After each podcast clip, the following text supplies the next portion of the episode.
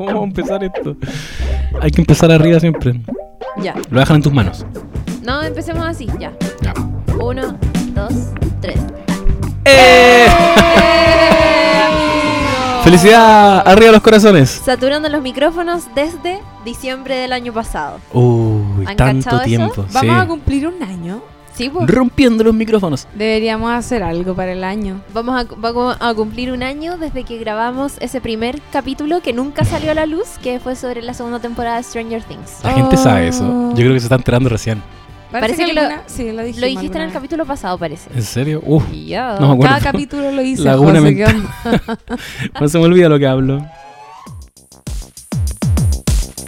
Oigan, bienvenidos sean todos al capítulo número 14. de ¿Cuántos capítulos? No Sabes Nada podcast. Eh, nos escuchan como siempre a través de SoundCloud y también en iTunes, porque también estamos en iTunes. Y eh, este capítulo es súper heavy, súper especial para mi corazón, debo decirlo. Eh, va a ser sobre Bojack Horseman, lo habíamos adelantado en el capítulo de Sharp Objects. Eh, habíamos hecho un video promocional, como que nos pusimos heavy las pilas. Y eh, por fin estamos aquí para, mm, para hablar de una de las series favoritas de el año. O sea, bueno, es que igual lleva muchos años, pero, pero nos gustó harto. Y eso hay que transparentarlo. No, y, y yo creo que este año ha sido el año de Boyack Horseman. Yo, desde mi tribuna de alguien que se sumó igual tarde al fenómeno, Sí. eh, mm, nunca había sentido tanta presión por ver la última temporada como este año. Aparte de que teníamos que grabar un podcast, Sí, es verdad. pero está acuático igual el fenómeno como de redes sociales. ¿Tú ¿Cómo? sí? Sí, yo encuentro que es. O, Es o- que- o en mi burbuja quizás. No, es que está, era, era una temporada muy esperada por mucha gente y eso como que se transmitió a todas las personas que no habían visto la serie. Entonces también conozco mucha gente que como yo la empezó a ver ahora eh, a la espera de la quinta temporada, ¿cachai? Sí. Sí. Y a la vez yo también he obligado a gente a verla prácticamente y he sumado más adeptos, ¿cachai? Es bacán eso, porque es una larga cadena. Como que Boyack Horseman me da la impresión de que no es una serie que uno ve porque, ah, le tinca un día, la ve en Netflix y dice como, voy a ver esto. Es como que tú llegas a ella porque alguien te dice, bueno, esta weá es muy buena, te va a gustar, vela por favor.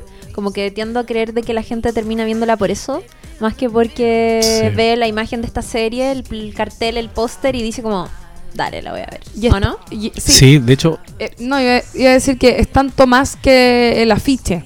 ¿Cachai? Como Sí, que po. lo que representa el afiche, digamos. Es, es mucho más que una comedia y que unos monos animados tipo padre familia, no sé. Yo creo que de eso vamos a hablar igual porque tiene que ver cómo llegamos a la serie, pero, pero es verdad, no sé si la gente la ve por recomendación, pero sí definitivamente la sigue viendo por recomendación. Porque hay mucha gente que Ah, sí. la empieza a ver Y no le gusta. y es difícil al principio. O la banda. Es difícil. Ahí, ahí están en juego las expectativas también de lo que tú esperas de una comedia de animación, supuestamente. Sí. Porque además la serie no está... El otro día veía el primer capítulo. Después de mucho tiempo, yo me vi la, tem- la primera temporada como mucho antes de seguirla viendo, ¿cachai? Y, y siento que igual como que el primer capítulo no representa para nada lo que se transforma después en la serie. Nada, Entonces, en ese, se- y, pero ni siquiera como estilísticamente ni nada. Entonces creo que también eso de que no gusta es porque quizás, claro, había una buena idea detrás, pero todavía no estaba tan definida. Entonces es rara, po. ¿Cachai? Sí. El primer capítulo e- era raro, tenía como, como cosas robadas de otros lados, yo sentía, de hecho tenía una cosa media padre familia, como en esto de hacer, no sé cómo se llama eso, que es ese recurso de, de decir, oye, ¿te acordáis cuando fui a no sé dónde y pues mostráis ese pedacito en una situación chistosa? Como eso después no lo, no lo vemos, ¿cachai? ¿Verdad? Sí, Oye, pero hay una pauta aquí también, pues.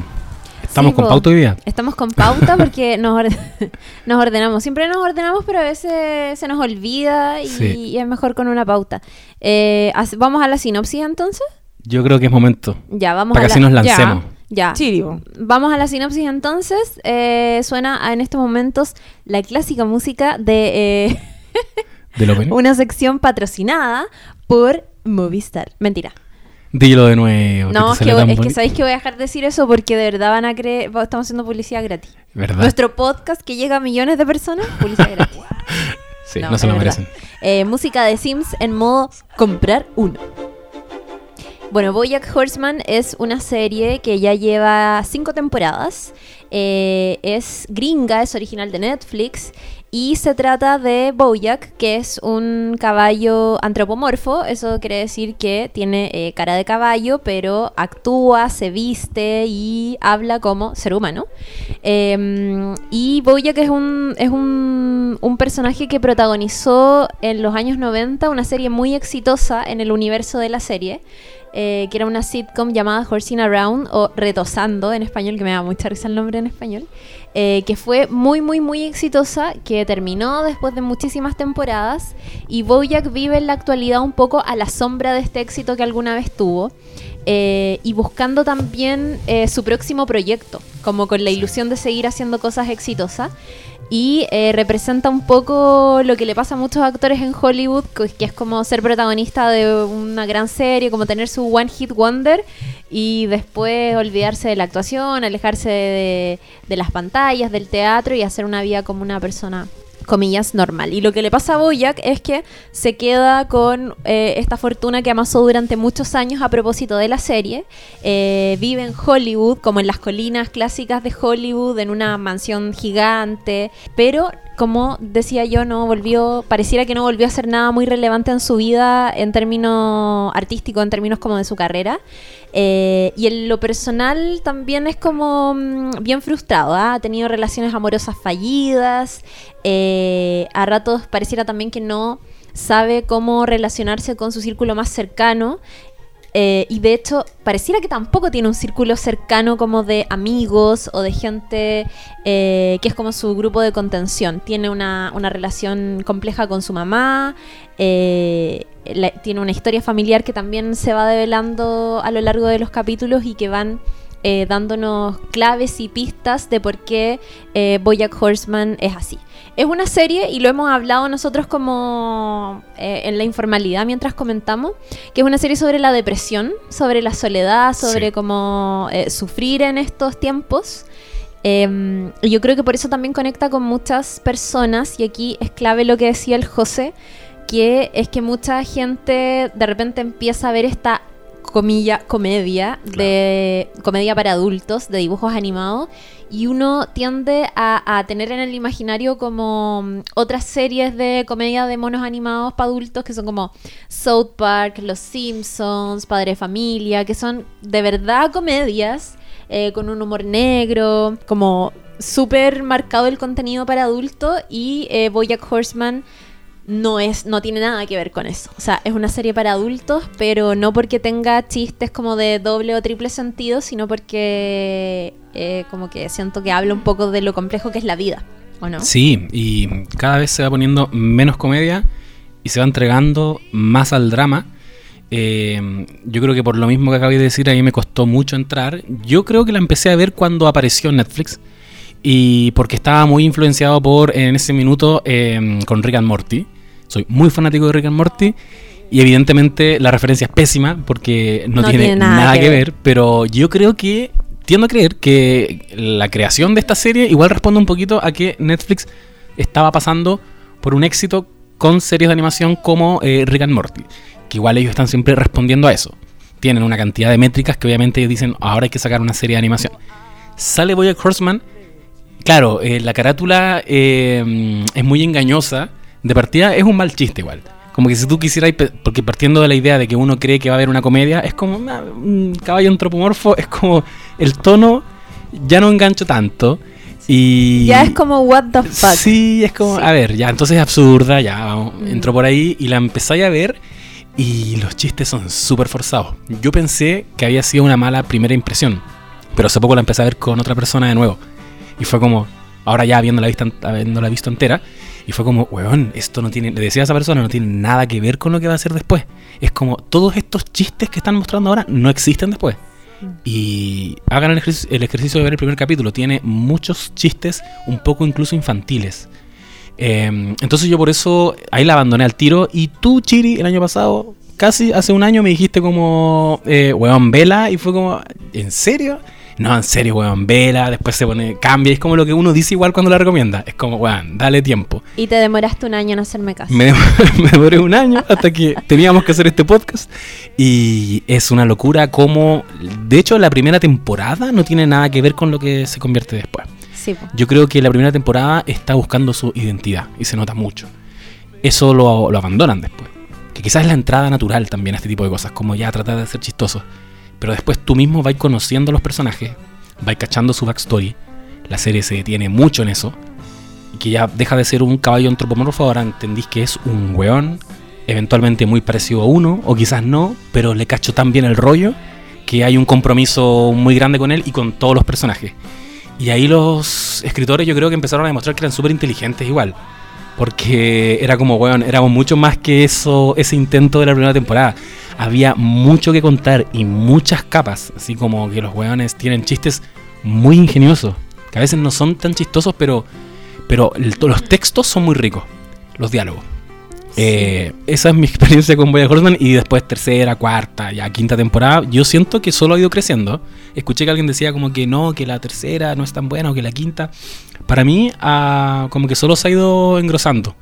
Entre más van nutriendo como la historia de estos weones, eh, va mejorando. Yo estoy súper de acuerdo con eso y quiero eh, mencionar a la Carla Sánchez que trabaja conmigo en la radio y que ella siendo practicante, eh, me acuerdo que estaba haciendo su práctica en el verano y, y, veía- y las dos veíamos muchas series y ella me dijo, eh, bueno, tenéis que ver Bojack Horseman, de verdad es muy buena.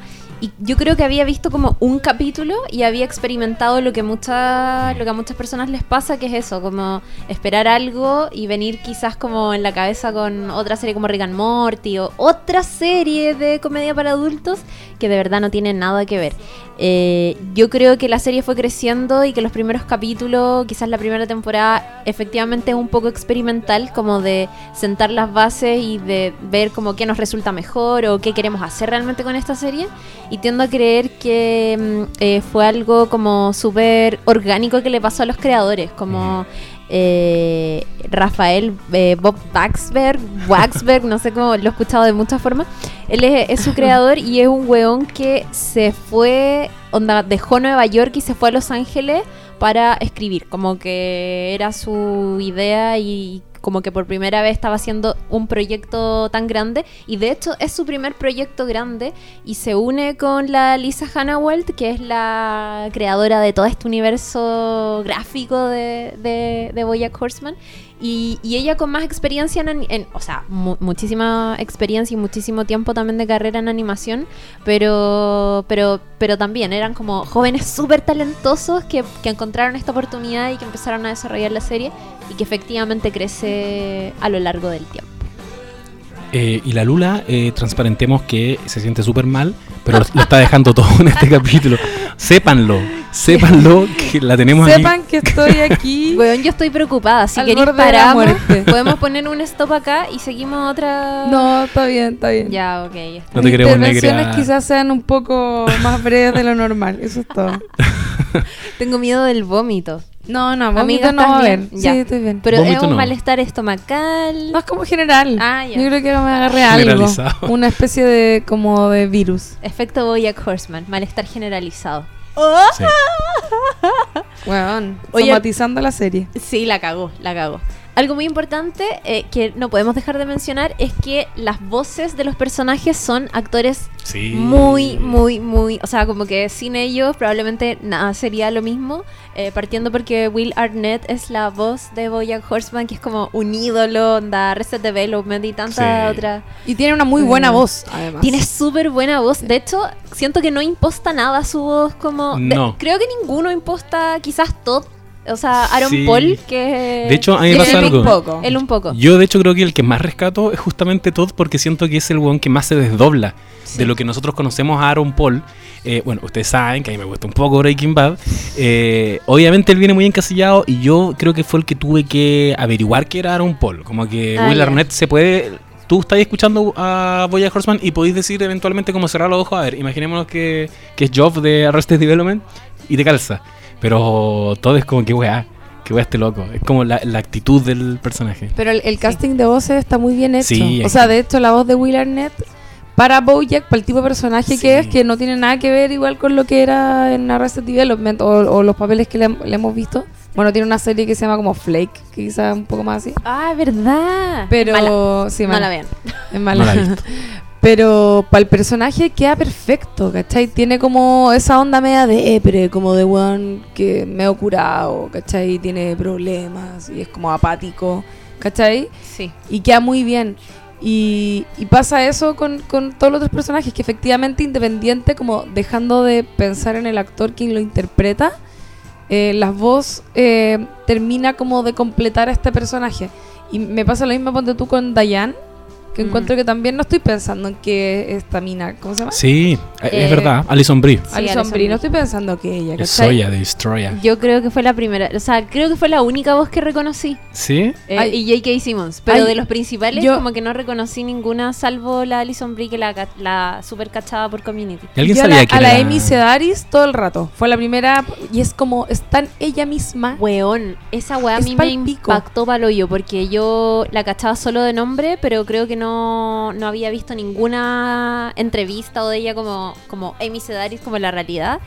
Y, y hace poco empecé a revisar como videos y- o cápsulas de programas o no sé qué, no- como que no caché bien qué era, pero que las conduce ella y weón. Es exactamente, la- es ver a Princess Caroline como humano. De Es la- verdad es es, la misma voz. Yo la, yo la cachaba a ella. Nunca ha tenido, yo creo, como roles protagónicos seguramente, pero sí sale en muchas series muy conocidas. Cuando tú en Sex and City tenía un personaje. eh, también sale como en Broad City, ponte tú, ¿cachai? Y es siempre, como que ella es ese personaje en la vida real, como una loca media vieja, como típica buena soltera, como exitosa, con esa voz, ¿cachai? Entonces, es como muy el personaje de Princess Caroline, yo siento. Sí, no, yo no la cachaba hasta que ustedes mostraron un video que está como en un programa de cocina. Ah, la Sí, mostró. brígido. Ahí fue la primera vez que la vi y palpico. Ella sí que no está haciendo ningún esfuerzo dije- por actuar. Es ella. Es una persona que habla muy bien entonces. La Sirve- cagó, Sirve mucho para el doblaje. la cagó, la cagó.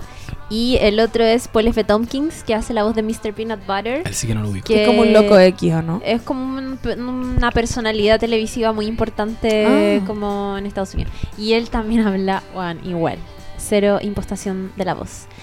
Eh, ¿Cachan que el, el punto de partida de esta serie, como les decía yo, tiene que ver con, con- con una experiencia personal de eh, Rafael Bob... eh, no sé cómo se... Bueno, de verdad lo he escuchado... Waxberg. Sí, es que lo he escuchado como B también, así como Baxberg.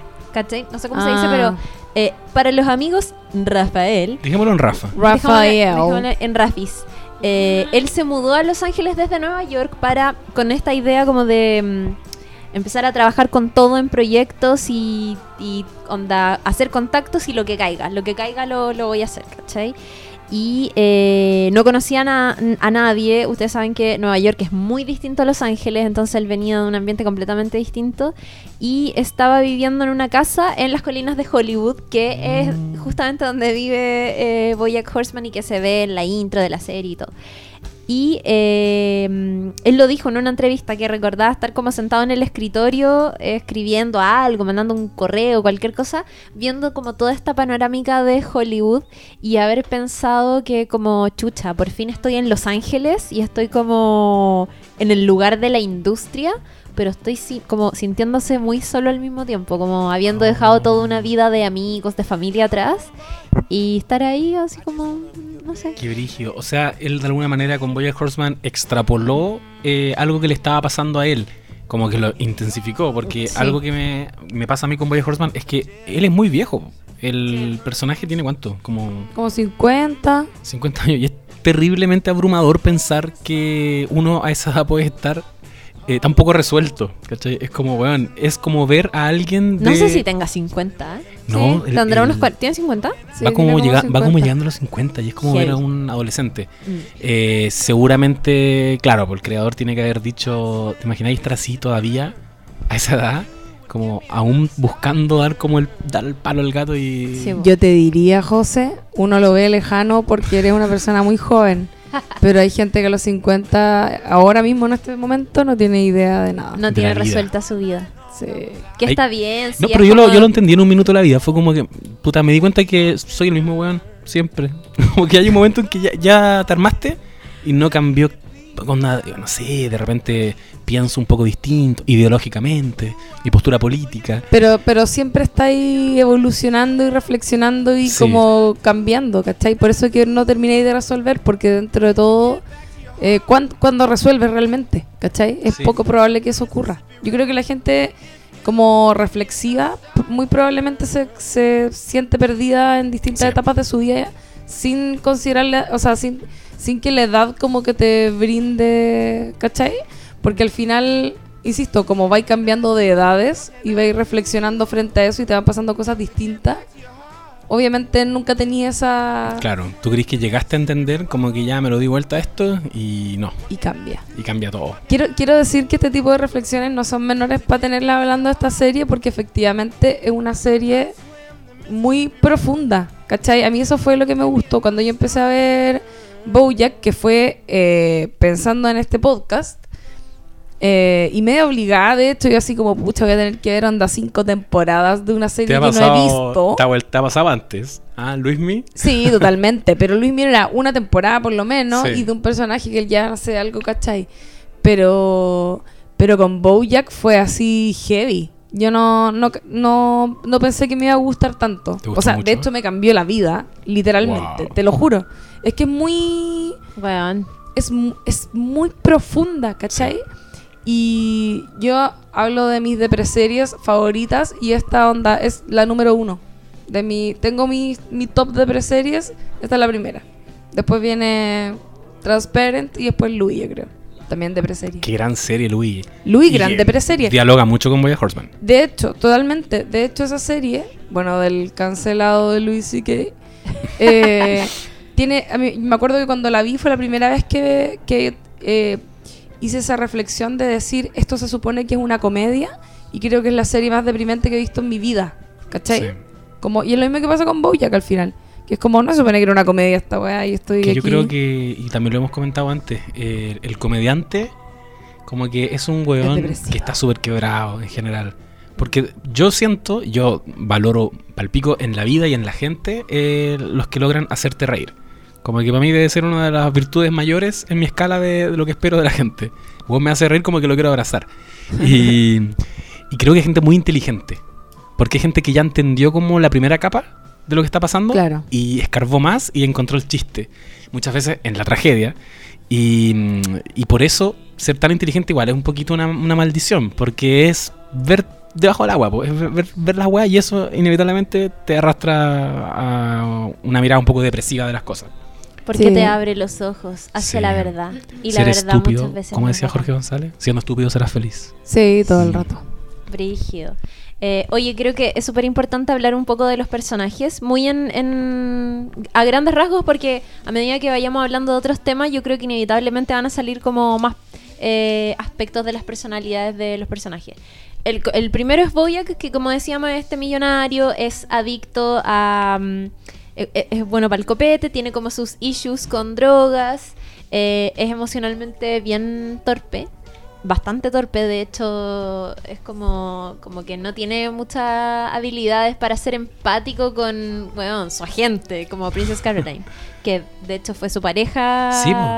Eso, eso es brígido, porque al, al comienzo de la serie ellos, no me acuerdo si todavía son pareja. Al principio O- sí. Sí, Sí, están como ya. terminando. Están terminando. Sí. Y eh, es como vive permanentemente con ganas de redimirse porque la pasa cagando eh, a propósito de todas estas características de su personalidad. Y cuando intenta redimirse, puta, parece que la mala cueva gana y, y no lo logra y vuelve a sufrir y como Sí. está eternamente en esa espiral. La otra es Princess Caroline, que es una gata, eh, que es una mujer independiente, de unos como cercano a los 40 años. Es eh, soltera, muy como mi trabajo es mi vida y me saco la chucha por este trabajo y soy más encima súper buena en lo que hago. Y ella desarrolla el papel como un poco de agente manager de, en esta industria de Hollywood. Es de hecho la representante manager de, mm, de Boyack Claro.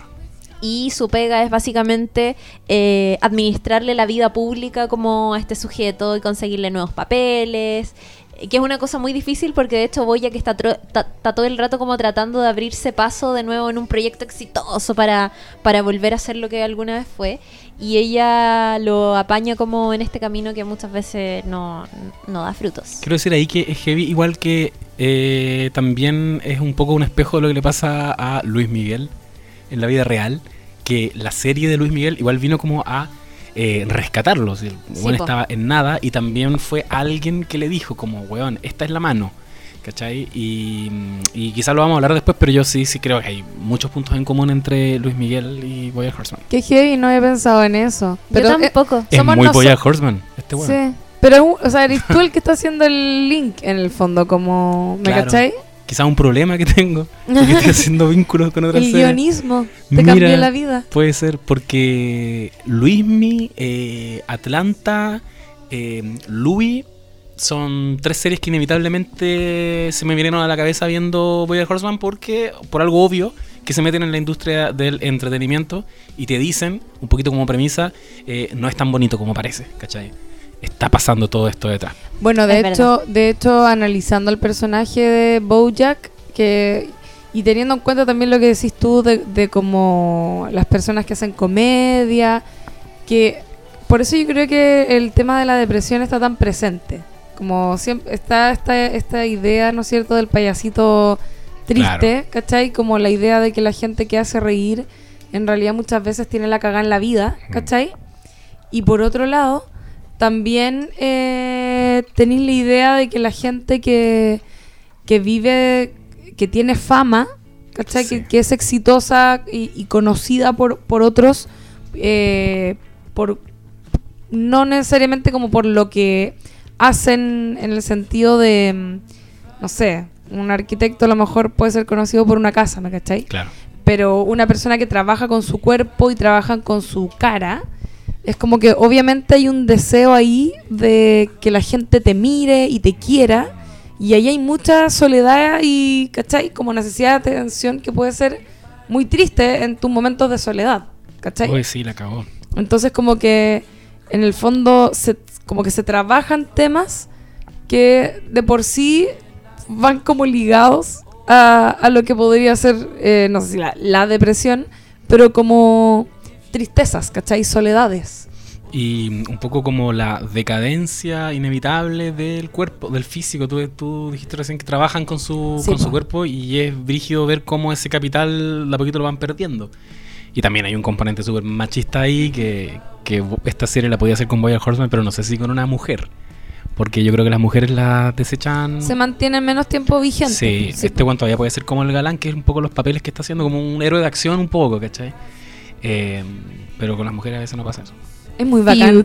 Em- oh. Oh, no he Hay que hacer un, un, Un podcast, un de podcast eso. de Feud. sobre cómo vaya envejeciendo siendo mujer en Hollywood y ya parece que dejan de llamarte, dejas de ser relevante. Qué pena. Heavy. Eh, Diane, Diane. que, que eh, ayúdenme también como en esto. Diane es otro personaje Sí. muy importante en la serie. Diane aparece en el capítulo 1 y yo diría que es como, eh, así guionísticamente hablando, el detonante, porque eh, la irrupción de Diane gatilla la trama de todo esto, que es al principio el libro. Vemos que Boya Horseman está viendo como un salvavidas en publicar un libro sobre su vida, pero no está entregando nada, el buen no avanza. Y es- creo que está publicando por Penguin Random House, Sí. que su jefe es como un pingüino. Sí. Claramente una es referencia. a eso. Penguin y... mm, Pero es como el penguin pobre. Claro. Porque como que le cortan la luz y siempre tiene problemas de plata. Sí, porque eso pasa como que Penguin tiene como muchas micro sucursales y está esta línea en la que está escribiendo este weón. eh, no entrega nada, está como un bloqueo creativo y aparece Diane, que es una escritora fantasma, que le va a escribir el libro, entonces para eso lo tiene que entrevistar. Ella es periodista, es feminista, como decían, eh, feminista de la De tercera la ola. tercera ola, dice. De la tercera ola. Eh, bueno, me declaro ignorante al respecto, pero sí, eh, eso es súper importante y va a ser muy importante el hecho de que todo lo mira con esta óptica feminista al lado de un weón como Boyer Horseman, que es un viejo que está nada deconstruido, Claro. que tiene todas las mañas de viejo y, mm, y que también aparece, y aquí yo me la quiero jugar. Yo, a mí me recordó un poquito a la irrupción de Robin en How I Met Your Mother. Y que son como estos personajes que igual te. O, o, eh, Rachel en Friends. que en estos tres casos aparecen, no eran parte, había un grupo ya formado, estaba este clan que era Boyer Horseman, Mr. Peanut Butter, eh, que era un poco, era como una sí. frenemy que tenía este buen Princess Carol, y llega este personaje, yo siento que llega con toda la promesa de que se tiene que quedar con el protagonista. Pero ahí me la estoy jugando, quizás estoy trazando muy, muy lejos. Pero, pero el rollo es que ella es polola de... eh, De Mr. Peanut Butter. Mr. Peanut Butter. Y eh, Boya Horseman al comienzo no sabe eso y de hecho como que le atrae a ella y en algún minuto dice, ah, mira, y aquí está mi pololo. Y aparece este weón que él de alguna manera odia. Porque... Lo odia, porque es como el Bojack, el, el, El de- Horseman de la actualidad. Es como el weón que de hecho tiene una sitcom muy parecida a Sí. Horsing Around, pero en la actualidad es un perro, más encima todo el mundo lo quiere. Es muy alegre. Es súper alegre, es como muy motivado, tan, tan feliz y tan alegre que a veces como que te dan ganas de... oh, Y es un basta. perro, por eso es así. Es un me encanta. Sí, ¿Han cachado el detalle que cada vez que le hablan, él cuando mm, como que presta atención, como que para las orejitas? Sí. Me encanta. Tú me dijiste esa guay. No, y la no me serie tiene mu- cuenta. muchos Es chistes así. Sí. Me agradan esos chistes de la serie porque son como súper innecesarios, pero es tierno. Las pelotas, todas esas claro, cosas. sí. como que eh, Princess Caroline cae de pie. Sí, es, es como un poco inocentón. Es como. Es súper entre. Es como. No sé, weón. eh, no sé cómo explicarlo, pero es como. Un weón honesto, igual. Sí. Onda. No se Como que me da la impresión de que no se complica mayormente por nada. Como Sí. que vive. Es muy así. Muy entusiasta. Y eh, Bojack, por supuesto, que lo odia porque es como su némesis. Es Sí. todo lo que él de alguna manera desearía hacer, pero que no lo logra porque, además de todos los problemas que tiene, es como súper odioso. Claro. Entonces no, no lo logra. Y el último es Top Chávez, cuya voz, como decíamos, está hecha por Aaron Paul de manera magistral. Eh, y él es un jovencito de gorro de lana y chal, con Sí. hawaianas, que me da mucha risa que ese sea su vestimenta. es una especie de homeless. el weón. Sí, es una especie de homeless. Y vive de allegado en la mansión de Boyack Horseman. Eh, y tienen una relación, son amigos. Son amigos, pero tienen obviamente esta diferencia de edad. Todo claramente es de otra generación. Y es un personaje que, que vamos conociendo como... Bueno, porque pasa que, no sé, empieza la serie y uno va cachando un poco como la psicología y todas las weas que hay detrás de los personajes que ya hemos dicho. Pero no sé si les pasó a ustedes, pero Todd como que no se devela de igual manera que el resto. No, Como po. que siempre vive un poco en el misterio y creo que hasta la cuarta temporada es que se nos entrega una información como realmente importante sobre quién es Todd, que es que es asexual. Sí. Y es bacán porque la serie te muestra el proceso de él eh, autorreconociéndose como tal y entendiendo que eh, desde esa posición eh, tiene que resignificar como todas las relaciones que, que tiene en la actualidad y cómo probablemente van a ser para el futuro. Eh, y es bacán el personaje de Todd. Me encantó, me encantó cuando ese capítulo, cuando él cacha que es asexual y que hay Sí. otra gente que es como él, Sí. ¿cachai? Que gráficamente es una escena como que, que gráficamente se explica súper bien. Creo que él está como en un café y mira alrededor y ve a todos estos animales, a distintos animales y personas que son como parte del universo de Boyack vestidos como él. y es ¿Verdad? como- Qué bonito, porque él eh, había impuesto una moda, como accidentalmente. Sí.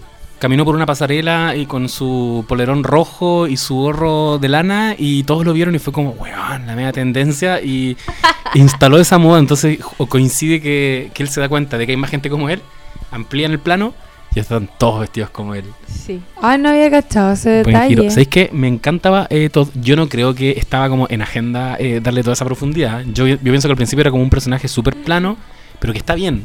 Porque Bojack Horseman, eh, como es un caballo, está como en una permanente carrera por alcanzar weas. Es como lograr la felicidad en otros lados. Nunca, nunca la tiene, pese a que te parten diciendo que el weón es súper exitoso. O sea, no es exitoso, pero tiene muchas lucas. Tiene éxito material. No, y la gente igual lo reconoce Sí, y todo. Ya tuvo su momento de éxito igual. Y está este personaje que yo creo que es un contrapunto muy necesario porque él no quiere nada de lo que tiene Boya Horseman. Eh, de Sí. hecho, yo les decía antes que él... Eso es súper importante, weón. Como que él podría no vivir en, esa- en la casa de Boya Horseman. Podría, me lo imagino viviendo como homeless y sería igualmente feliz. Entonces, llega, llegaba un momento en que yo creo que, igual, me imagino como los guionistas cabeceando así como, ya, ¿y qué onda Todd? Porque, como, ¿cuál es su rollo afectivo? Como, busquémosle a alguien. Y me imagino a alguien diciendo como, weón, si a este weón no le gusta nada de lo que le gusta a Boya Horseman, tampoco quiere culiar. Eh, es asexuado. Y es como que subieron la apuesta, porque normalmente eh, en lo afectivo sexual, como que, ¿qué puede ser un conflicto? Eh, que sea gay, ¿cachai? Y es como la discriminación y, lidiar con eso. Repetido. Pero igual, claro, igual eso tiene algo muy importante en común con los heteros. Como que todos queremos culiar y, y todos no. Entonces eso lo aliena mucho. Puede incluso llegar a ser difícil ponerse en su lugar y entenderlo. Eh, pero me encanta que lo hayan, se lo hayan jugado. Se le hayan jugado por eso. Y es verdad, otra cosa que, que yo creo que también tiene que, que, ver con cómo la serie se relaciona o dialoga con las cosas que pasan en la actualidad, como a nivel mundial y como que adquieren visibilidad por activismos o por algunos medios de comunicación. Como me pasa que, eh, puta, en el último tiempo igual se ha hablado mucho sobre como, bueno, eh, esto es LGBT Q más y como que hay muchas eh, realidades con respecto a eso, ¿cachai? Como a la manera en que nos vemos nosotros mismos y cómo nos relacionamos afectiva y sexualmente. A veces puede coincidir, otras veces no, y eso no es un problema, eso como existe y, y, hay que como hacerlo visible porque hay gente que está pasándolo mal, porque siente que son los únicos que, que como que están solos en el mundo y pareciera que como que no logran reflejarse en ninguna parte, ¿cachai? Entonces, puta, en términos como de representación, pues qué importante es, eh, y esto se dice mucho como para una mujer verse representada, puta, en la publicidad, en la serie, y yo siento que con estos grupos también eh, pasa lo mismo, como que bacán es que suceda eso. Eh, y pasa, pasa también con, puta, con otros temas, pues como el, el, movimiento Me Too o Time's Up también pega fuerte en la última temporada de Boyack y yo siento que se aborda de manera muy bacán. Eh, porque tiene, bueno, ahí lo vamos a hablar, pero, pero tiene a Boyack como en el centro de toda esta weá, pues. Entonces también te enfrenta a un problema. Boyack feminista, creo que es sí, que Es que sabéis que. Y la conversación que tiene con Diane, como en, en creo que en la exhibición del, de la serie, donde ella le pide explicaciones, ah, así como, bueno, ahí lo, vamos a hablar, pero... No, quería, decir que, que, claro, o sea, mm, lo iba a decir al comienzo en realidad cuando hablamos del personaje de Bojack, pero tiene mucho que ver con eso, eh, pero aún antes de llegar a esas temporadas con esas temáticas, es como que el mismo hecho de que esté hablando de un personaje como Bojack, que es como el típico hombre hetero, cis, eh, bueno, palcopete, irresponsable con sus parejas, que hace sufrir a las minas, ¿cachai? Como el tipo de personaje que él representa, o sea, y de persona de la vida real que ese personaje representa, es complicado por eso mismo, pues. Entonces, como si vaya a hablar de un personaje así, que de alguna forma ya lo hemos visto, ¿cachai?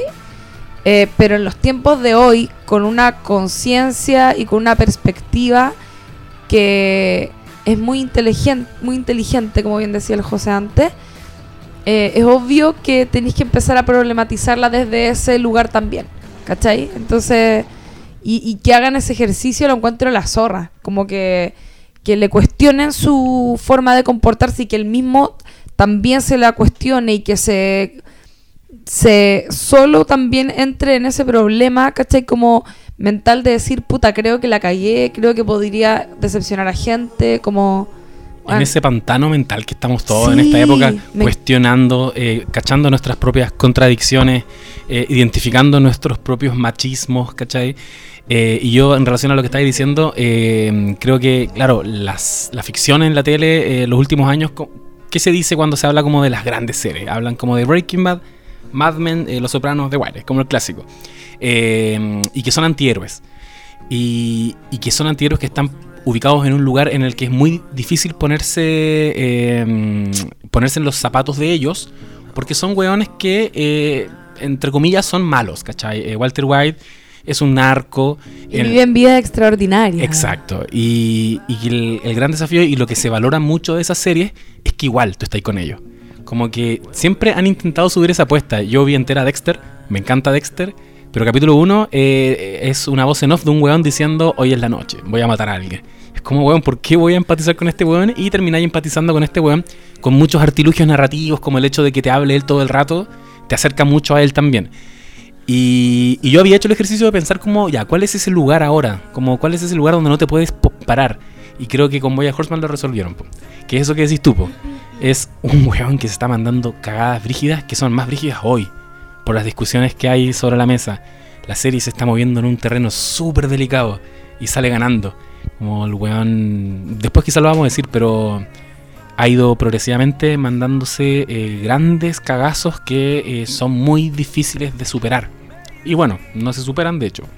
Sí, pues es verdad. Y yo creo que entramos naturalmente en, en, otra de las cosas que queríamos comentar y como dedicar tiempo, que son las cosas que nos gustan de la serie. Eh, en términos de creación de personaje, en términos de guion, por qué empezamos a verla y quizá no nos sentimos tan contentos al principio, pero dijimos como chucha, después de esto, no, me quedo, me quedo acá Sí. y tengo que como seguir viendo esto. No sé qué les pasó en lo personal, en qué capítulo o en qué momento dijeron como, oh, weón.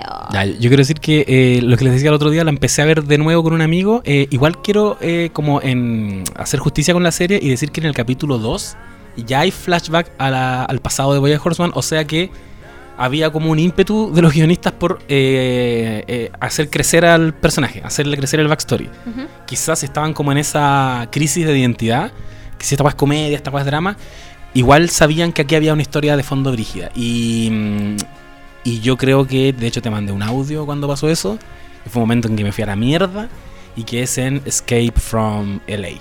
Oh. Ya venía muy satisfecho con la temporada 2, pero llegáis a ese capítulo que no sé cuál es, pero sé que es al final de la temporada 2, en que... ¿Lo cuento así brevemente? Sí, cuéntalo, Sí, cuéntalo, cuéntalo. Ya, sí. eh, Horseman eh, se manda una escapada estilo Donald Draper en Mad Men. Que el weón está sentado. Me acuerdo que estaba parado en el balcón con Diane. Que venía llegando de, también de un rollo más o menos eh, brígido. Y que estaban conversando. Y ella en algún minuto. le- el weón está muy triste. Y ella en algún minuto le dice: Ya, pero si tú te, te ganas un papel en una película importante, ¿vas a ser feliz? Y el weón, eh, sí, pero se me va a pasar. Y si te ganas el Oscar, ¿vas a ser feliz? Sí, pero se me va a pasar. Esto es como la definición de la depresión. Y, y la buena le dice, ya, pero ¿cuándo fue la última vez que fuiste feliz? Corte. Y el weón obviamente entiende todo mal. eh, y parte a buscar a la mina que le gustaba en la época en que él fue más feliz. Como creyendo que eh, reviviendo eso, que nunca fue, eh, iba a ser feliz nuevamente. Y se obsesiona con la wea. Y Eso que nunca fue, que es muy importante Sí. decir que nunca Sí. fue. Nunca, fue. nunca pasó nada ahí. El weón llega a LA. No, él está en Los Ángeles. ¿A En, dónde en llega? Nueva México. Nuevo Lle- ah, México. Nueva México, mira. Donde es. Aaron Paul, pues, ah, eh, Jesse Pinkman. Y va para allá y el weón va a la casa de ella y te muestran que la loca ya tiene su vida absolutamente resuelta, está casada, tiene dos hijos. Uno dice, ya, weón aquí se va y sin embargo se queda. Eh, y empieza como a justificar por qué se tiene que quedar y empieza a inventar excusas y en algún minuto dice, ¿y por qué viniste para acá? No, es que hay una feria de eh, yates. Y, y dejaste de ley a comprar un yate. Sí, ya el weón como que pa, eh, para demostrar que la coartada es real, se compra el yate. Cuento corto, el weón termina viviendo con ellos eh, de allegado al afuera, como en el yate, como tres meses creo que son. Sé que son meses. Sí, son meses. El weón deja toda la vida paralizada y se va meses a vivir con esta gente que ya tiene su vida armada. Eh, y te dicen que el weón como que te dan eh, indicios de que el weón no se ha rendido con esta mina. Y empieza a pasar algo que yo a la mitad del capítulo estaba temiendo, que empieza a ver en la hija de esta mina que le gustaba como cualidades o cosas que le gustaban de ella. Cuando era joven. Cuando porque era es un joven. poco recordar a esta, a esta mujer cuando era joven. cuando- Claro, la hija tiene la edad, es una adolescente Sí. de la edad de cuando Bojack eh, conoció a esta chica, ¿no? Sí, sí. Sí. Y que Oh, él bueno. for- forzadamente eh, le inventa que puede acompañarla al baile de fin de año porque no tenía pareja. Yo ahí dije, oh, esta weá está mal. Y tienen, ahí ocurre una secuencia muy linda en que de verdad este weón como viejo, como que ya viene de vuelta, les enseña a jóvenes a pasarlo bien. Y pasa una weá muy bacán que es sacarlos del carrete y es como, weón, esto vale pico. Vénganse conmigo y, y se van como al desierto y tiran estos globos con helio. Y hacia el final del capítulo eh, está conversando con esta cabra con la que igual se generó harta complicidad. Y ella intenta darle un beso a él y él le dice como, no, estáis loca, no, anda a acostarte. Ella se va a acostar, él va a conversar con la mamá de ella, el weón le da un beso a ella, agarran y ella le dice como, no, esto es un error, eh, Boyac, y te voy a pedir que por favor te vayas mañana mismo porque en realidad me estáis como cagando todo lo que yo tengo armado. El weón se va triste, sube a su yate donde está durmiendo y está esperándolo la hija. Él le dice como, ándate, como estáis loca, esto no va a pasar. Se mete a la pieza, pero deja la puerta abierta. Y evidentemente eh, ella entra a la pieza y después los pilla la, la mamá. Ya yo dije, conche, tu madre le tengo que mandar un audio a la Chiri inmediatamente. Me Los me pilla, a la en- mierda. los pilla a punto Sí, de sí, como... eso es importante. No hay, no hay como ni siquiera un beso, pero hay una intención de ya, aquí Sí. vamos a hacer de todo. Hay- Oh. Hoy es noche de sexo. Hoy noche, Hoy de, es noche sexo. de sexo. No, ese fue el capítulo en el que yo dije, eh, bacán. Se metieron como al pantano mismo, como que ya el weón está con la mierda al cuello real. Cagó eh, lo que pudo, que igual no iba a ser, pero ya sí absolutamente amputó la relación que pudo alguna vez tener con esa mina que a él le gustaba. Se fue, chao. Y la mina obviamente lo manda a la mierda y le dice, ándate ahora mismo. Y termina con una muy bonita secuencia del weón arriba del yate en el desierto, eh, como un remol que se va llevando el yate y con la música del opening, de hecho. Y el weón como tomando sol. Eh, ahí fue la vez que yo creo que eh, quedé como más enganchado y de ahí en adelante pensé que eso no iba a poder ser superado como en términos de la magnitud del cagazo y vamos a ir viendo que, que había, había más. Pareciera que en un momento eso se olvida, Sí. pero reflota Sí. como es la vida misma. Las cosas se pueden, pueden sentirse olvidadas en- y superadas en algún momento, pero eh, pueden reflotar en cualquier momento, años después, y eso es lo que sucede en la quinta temporada. También lo Sí. vamos a hablar. ¿Y a ti qué te pasó con... ¿La empezaste a ver y en qué momento dijiste como, bueno, ya? ¿Sabes? No, no me acuerdo en qué momento. De hecho, tengo. eh, es muy, muy confuso para mí en qué momento terminé la primera temporada y empecé la segunda. Porque quiero aclarar que, como hoy, estaba enferma cuando, cuando empecé a verla. Oh. ¿En serio? Les conté, creo, después del 18, que ahí la Ah, empecé a ver Te recién. resfriaste. Me estaba Algo muy te enferma y había visto algunos capítulos de la primera temporada, entonces me- como que la agarré de ahí eh, y como estaba en cama, me empecé a ver la serie así de corrido y entre medio así como que estaba tan enferma que como que me quedaba dormida y me despertaba y no me daba cuenta. Y ahí hubo un par de capítulos que de hecho como que medio que no sé si los vi, ¿cachai? Pero en algún momento empecé a cachar estos como, no sé, situaciones que me parecían que eran muy profundas Mm. y quizás ya no eran tan chistosas, pero que me empezaron a llamar la atención. Y claro, estaba muy consciente ya al momento de Escape from LA y todo eso, de, de que estábamos hablando de, de Esta De va un- seria. esta hueá seria, ¿cachai? cagó. Esto no es comedia, Algo. Sí. algo que disfruté mucho también en su momento cuando la empecé a ver era como...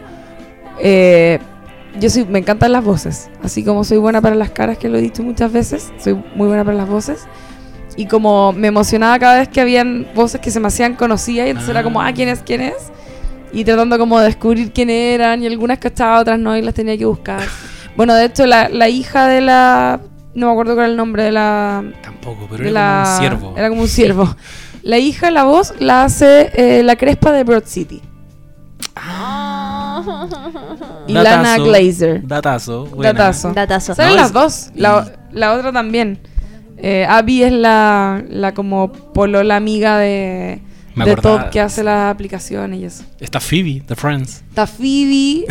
Y hay, per- y hay personajes de la vida, como actores de la vida real, que son, que son llevados a la serie interpretándose a ellos mismos. Jessica Biel. Como Jessica Biel, que de hecho es la, la ex Me cae tan bien Mucha risa. que ella se haya prestado para ese personaje. Como que creo que hasta la semana pasada tenía la duda si era ella haciendo Ella. la voz. Sí, porque es como un personaje charcha, po. Es Ella es como, es se cree la palpico, raja, como, sí. todos como, oye, por si acaso no te diste cuenta, soy Jessica Biel. Como, Sí. Sale ella, sale Margot Martindale, que es como una vieja todoterreno. así. Weón, es una vieja todoterreno, como que ha pasado por la cárcel, que ha tenido pre- serios problemas con la justicia y que sale de como que constantemente sale en la serie, pero no en, en capítulos muy largos, pero tiene como sus momentos importantes igual. Eh, Claudia de The Americans fue su último gran papel, siento yo, porque es ella. es No he visto no The he visto- Americans. Tampoco. Eh, Sale ella. Naomi Watts también. Sale Ricky Gervais. Sí, Sale- pero es un es como un doctor, un algo así como un ¿Y el personaje escritor? que no es él. Y está este escritor que después dirige. Ah, el loco de Mr. Robot. eh, Me encanta. Ah, ¿verdad? Sí. ¿Verdad, verdad, verdad? Sale también Andrew Garfield. ¿Se ¿Quién? acuerdan? No. Andrew Garfield también sale. Ah, de y sale como? Andrew Garfield. Sí, po, sale como- y, eh, Era Daniel el ex de Lisa, ¿cómo se llama ella? Sarah Lynn. Sarah Lynn. Sí. Sarah Lynn. Sarah Y Lynn. Uf. Harry Potter. Sarah- Harry Potter Daniel en la vida Ah, real. también. Que va a concursar a el Ah. programa que. de- el programa de concurso donde participan famosos que conduce Mr. Peanut Butter en un canal de televisión que es como. No me acuerdo cómo era el nombre en inglés, muy ¿Saben divertido. cosas? ¿No ¿Sabe- es? ¿Saben los famosos cosas? Eh, no, ¿qué saben los famosos? ¿Saben cosas? Let's find out. Muy bueno. Es increíble. A mí una de las cosas que más me gusta de Bojack es como... eh, puta, como que siento que nosotros crecimos mucho con la idea de la... Puta, sobre todo los niños, po, weón. Como que se nos enseña desde chicos la fábula, leímos muchas fábulas. Sí. Y algo que aprendemos rápidamente es que la fábula eh, jamás, para que sea fábula, jamás va a tener a un eh, protagonista humano, sino que son eh, solo animales. Y que al final te van a dejar una moraleja porque, eh, cierto, el, el relato y todo presta reflexiones hacia la vida humana, como la condición humana y todo eso. Y en Bojack lo que pasa es que el, el personaje principal, de hecho, es un animal y eh, está lleno el universo de animales conviviendo con seres humanos. Entonces siento que tomaron como este género y, y- y lo reinterpretaron como onda realmente al contexto Claro. actual, que es llevarlo a la televisión, a una serie y más encima haciendo como eco de todas las cosas que pasan como en, en el mundo real y eso lo encuentro muy bacán porque Bojack al final es sobre eso, ¿cachai? Es como mm, sobre las weas nefastas y terribles que él nos pasan a todos en la vida y cómo puta nos arreglamos para sortearlas. Sí, y, y yo siento que de entrada cuando te muestran a, a animales interactuando tan naturalmente con seres humanos, como Mm. que igual te desprejuicia un poquito. Sí. Es como, a ver, vamos a partir con una pareja de un ser humano con un caballo, así que aquí eh, nos da lo mismo todo. Es como multiculturalidad al máximo. Sí. Sí, pues. Y antiespecismo también brígido. Es Sí, como, sí, weón, dia- dialogamos con los animales, están ahí, con nosotros. Sí, es verdad. Si no, si no eres capaz de aceptarlo, esta serie no es para ti. Onda, Sí. como que te, no- te tiran al tiro a eso, te lo muestran al toque. Entonces tú entendí el tiro como, ah, ya, ya, este mundo es así. Es verdad eso. La otra vez una amiga también me decía que eh, ella creía que si Bojack con los temas que toca y como tan es tan eh, dark a veces, ¿cachai? Eh, que si fuera una serie con humanos nos iríamos toda la chucha, básicamente. Sí, como po. que el hecho de que fuera de monos animados y que fueran animales como que te permitía quizás tomártelo de una forma un poquitito más liviana dentro de todo, porque si no es realmente muy fuerte. Y, y- y eso es, es una reflexión re interesante, porque también la comedia yo siento que, que también eh, tiene ese mismo efecto, que es como cuando uno cuenta una historia en, en el, en, un tono de drama puro, te veía en la necesidad de hacer una reflexión eh, como con un punto de vista y, y una como eh, dirección final como mucho más clara, ¿cachai? Como, ¿qué vamos a hacer? ¿Vamos a ser optimistas respecto a esto? ¿Vamos a ser pesimistas? Eh, ¿Vamos a dejar una moraleja? Como que tenéis que ser mucho más cuidadoso para contar la historia en drama, porque como la estáis contando, entre comillas, en serio, como que no podéis dar un mensaje negativo a veces, ¿cachai?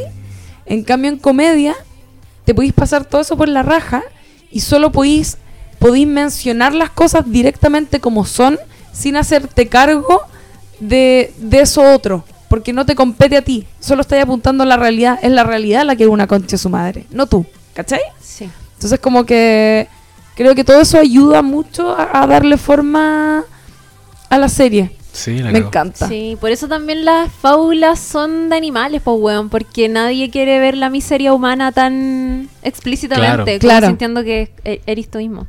Eh, otra cosa que me gusta Caleta es que a medida que avanza también, eh, yo siento que cada temporada se da como sus gustitos, eh, sus, gus- sus gustitos y propone cosas nuevas para desarrollar un capítulo. Eh, ponte tú en el capítulo, o sea, en la tercera temporada, el capítulo de spoiler, acá viene un spoiler importante. El capítulo de la muerte de Sarah Lynn juega mucho con una larga y extensísima jornada que tiene Bojack con Sarah Lynn eh, a medida que se drogan Sí. y como que tiene, como que juegan un poco con las alucinaciones. Es algo que también hacen en la quinta temporada, en el capítulo donde Bojack está tan sobrepasado por las weas que le están pasando que drogado tiene un muy mal viaje y confunde al punto que confunde la realidad y como esta bola que está teniendo y queda obviamente la zorra. Y otro capítulo es el 3x4 que se llama como pez eh, fuera del agua Sí. que es un capítulo hermoso, yo creo que uno de mis favoritos, que es cuando Bojack va a presentar Secretariat, si no me equivoco, Sí. a la ciudad submarina, Claro. que efectivamente es una ciudad que está abajo del mar. Y él tiene que puta, desenvolverse en esta ciudad submarina, que es igual que una ciudad, solo que está como una ciudad terrestre, solo que está bajo el mar, con una especie de casco como de astronauta. Y eh, pasa todo el, es un capítulo en silencio, como ningún personaje habla, nada, nada, nada, nada, todo es- tiene una música muy bonita. Sí. Y el capítulo tiene un desenlace terrible, que es que al final él se encuentra con... eh, puta, no me acuerdo cómo se llamaba la chica que... eh, La, que- La directora. la sí. directora de eh, Secretariat. sí, que había trabajado en Secretariat y que eh, a ella la, la echan de la, de la producción de la película porque tiene como un encuentro con la tortuga, que es eh, Simmons, que está eh, haciendo la voz del personaje. Y él la busca para pedirle disculpa, como que va a esta ciudad y, y vive una experiencia como bien, no sé, emotiva cuando eh, se encuentra con un caballito de mar que está pariendo en un autobús público y él se queda con uno de los caballitos bebé y lo conduce hasta la casa, como que experimenta toda esta hueá muy linda. Y después de esto queda tan como afectado o de alguna manera sensibilizado en general que dice como ya, ¿sabes qué? Tengo que disculparme con... No me acuerdo cómo se llama Con ella. con esta chica y la encuentra en un taxi. Y Sí. le escribe un papel y va y corre y se lo entrega y la mira como a través de este casco. Y ella mira el papel y como borrado, la tinta Por el agua, por el claro. agua, y lo mira con desprecio y le devuelve el papel. Y es como, "Ay, puta la weá. Y nos acordamos del mensaje del papel. Yo recuerdo que era algo así como. Era algo muy honesto y muy como, lo siento mucho. No, y le decía, eh, al final lo único que nos queda son las conexiones que hacemos con la gente. Verdad. Perdón. Como que no te quiero no te quiero perder en el fondo. ¿cachai? Sí. Pero no lo puedes leer porque eh, se deshace la tinta Sí. con... Y finalmente se da cuenta que podría haber hablado todo el rato si hubiese querido. Sí. Sí, claro, va de- porque se acerca como a un taxi y después de que eh, esta loca le devuelve el, el papel, el, el auto de atrás como que le toca la bocina o algo así como muévete y un weón, un, un humano que está con este casco también, se aprieta un botoncito y le dice como córrete y él como me estáis hueveando que siempre pude hablar y como que no caché. Sí, un gran remate. Es Sí. muy- ese capítulo es muy lindo. Yo creo que ese fue el momento en el que yo dije como... eh, ¿Qué onda la propuesta? Mm, ¿Cachai? Como... Como esta está pro. Si antes en algún momento fue como, "Ah, esta weá va en serio, ahí fue como, esta weá está pro. Onda, esta weá es una obra de arte. sí. Sí. ¿Cachai? Además que también obviamente todo lo que significa para él estar en ese mundo sub- submarino, porque obviamente es como que fue a Japón, ¿cachai? Sí, era como eso. Entonces es como... Me encanta cómo, cómo hacen esa analogía a lo largo de toda la serie. Lo mismo que decían antes, como con las razas y, y, y los, los animales, ¿cachai? Que obviamente hay- pasa eso, pues como... Ahí era como mostrar una brecha idiomática. Entonces, Claro. lo más cercano que teníamos era como irse hacia algún país Sí, donde po. no entendí lo que están no hablando. nada. No se puede comunicar. Eh, Y en la cuarta temporada, en La Flecha del Tiempo, que es el capítulo que nos cuenta la historia de eh, Beatrice, que es la mamá de Bojack, Oh, Dios. que Mm, es Dios. Nos Estábamos olvidando de la mamá de Boya. No. No, yo ¿La tenían ahí tengo, guardadita? pero Yo reconozco, Este es el momento para hablar de Beatrice. Ya hablemos de ella. yo lloré muchas veces a lo largo de la serie, Caleta, y la mayoría tenían que ver con los capítulos de la mamá. Sí. Porque, o sea, es muy heavy. en el- cuando te muestran. El, ese es el capítulo cuando van a la casa. Esa es la primera vez que te muestran el pasado de la mamá. Eh, no sé cuándo es la primera vez que No, hay un capítulo en que la mamá. No, la mamá aparece en la, Sí. desde la temporada 1, incluso cuando él se acuerda cuando era niño y ella como que Sí, pues, lo sí. trataba súper mal. Pero cuando se la introducen como en el presente. O no sé si aquí la introducen, pero donde más se hace presente es cuando eh, mm, él se tiene que hacer cargo de ella un día entero y empieza a revivir toda esta relación quebrada que tenía con ella y te la pintan un poco como una vieja de mierda. Y, y tú como que eh, empatizáis muy poquito con ella. Termina ese capítulo y el capítulo siguiente eh, te muestran la psicología de ella, pero la psicología misma. Onda, vemos el capítulo desde los ojos de ella. ¿Qué le pasa a una persona que tiene Alzheimer?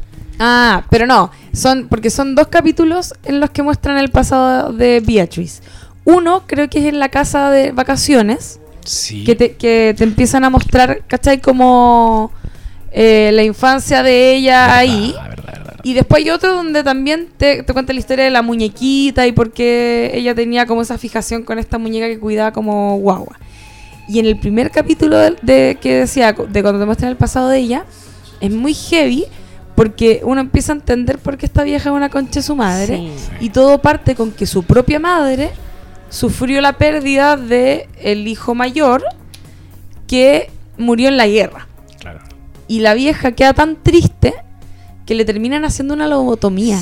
Y esa weá es muy heavy porque en la vida real esa weá era así. Sí. A las, a las minas locas, entre comillas, le hacían la lobotomía. Hay, hay historias de grandes artistas que eran como locas para la época en el sentido de que se comportaban de maneras que no eran aceptadas por la sociedad y le hacían lobotomías, que es anular básicamente a una persona eh, cortándole una parte del cerebro, ¿cachai? Sí.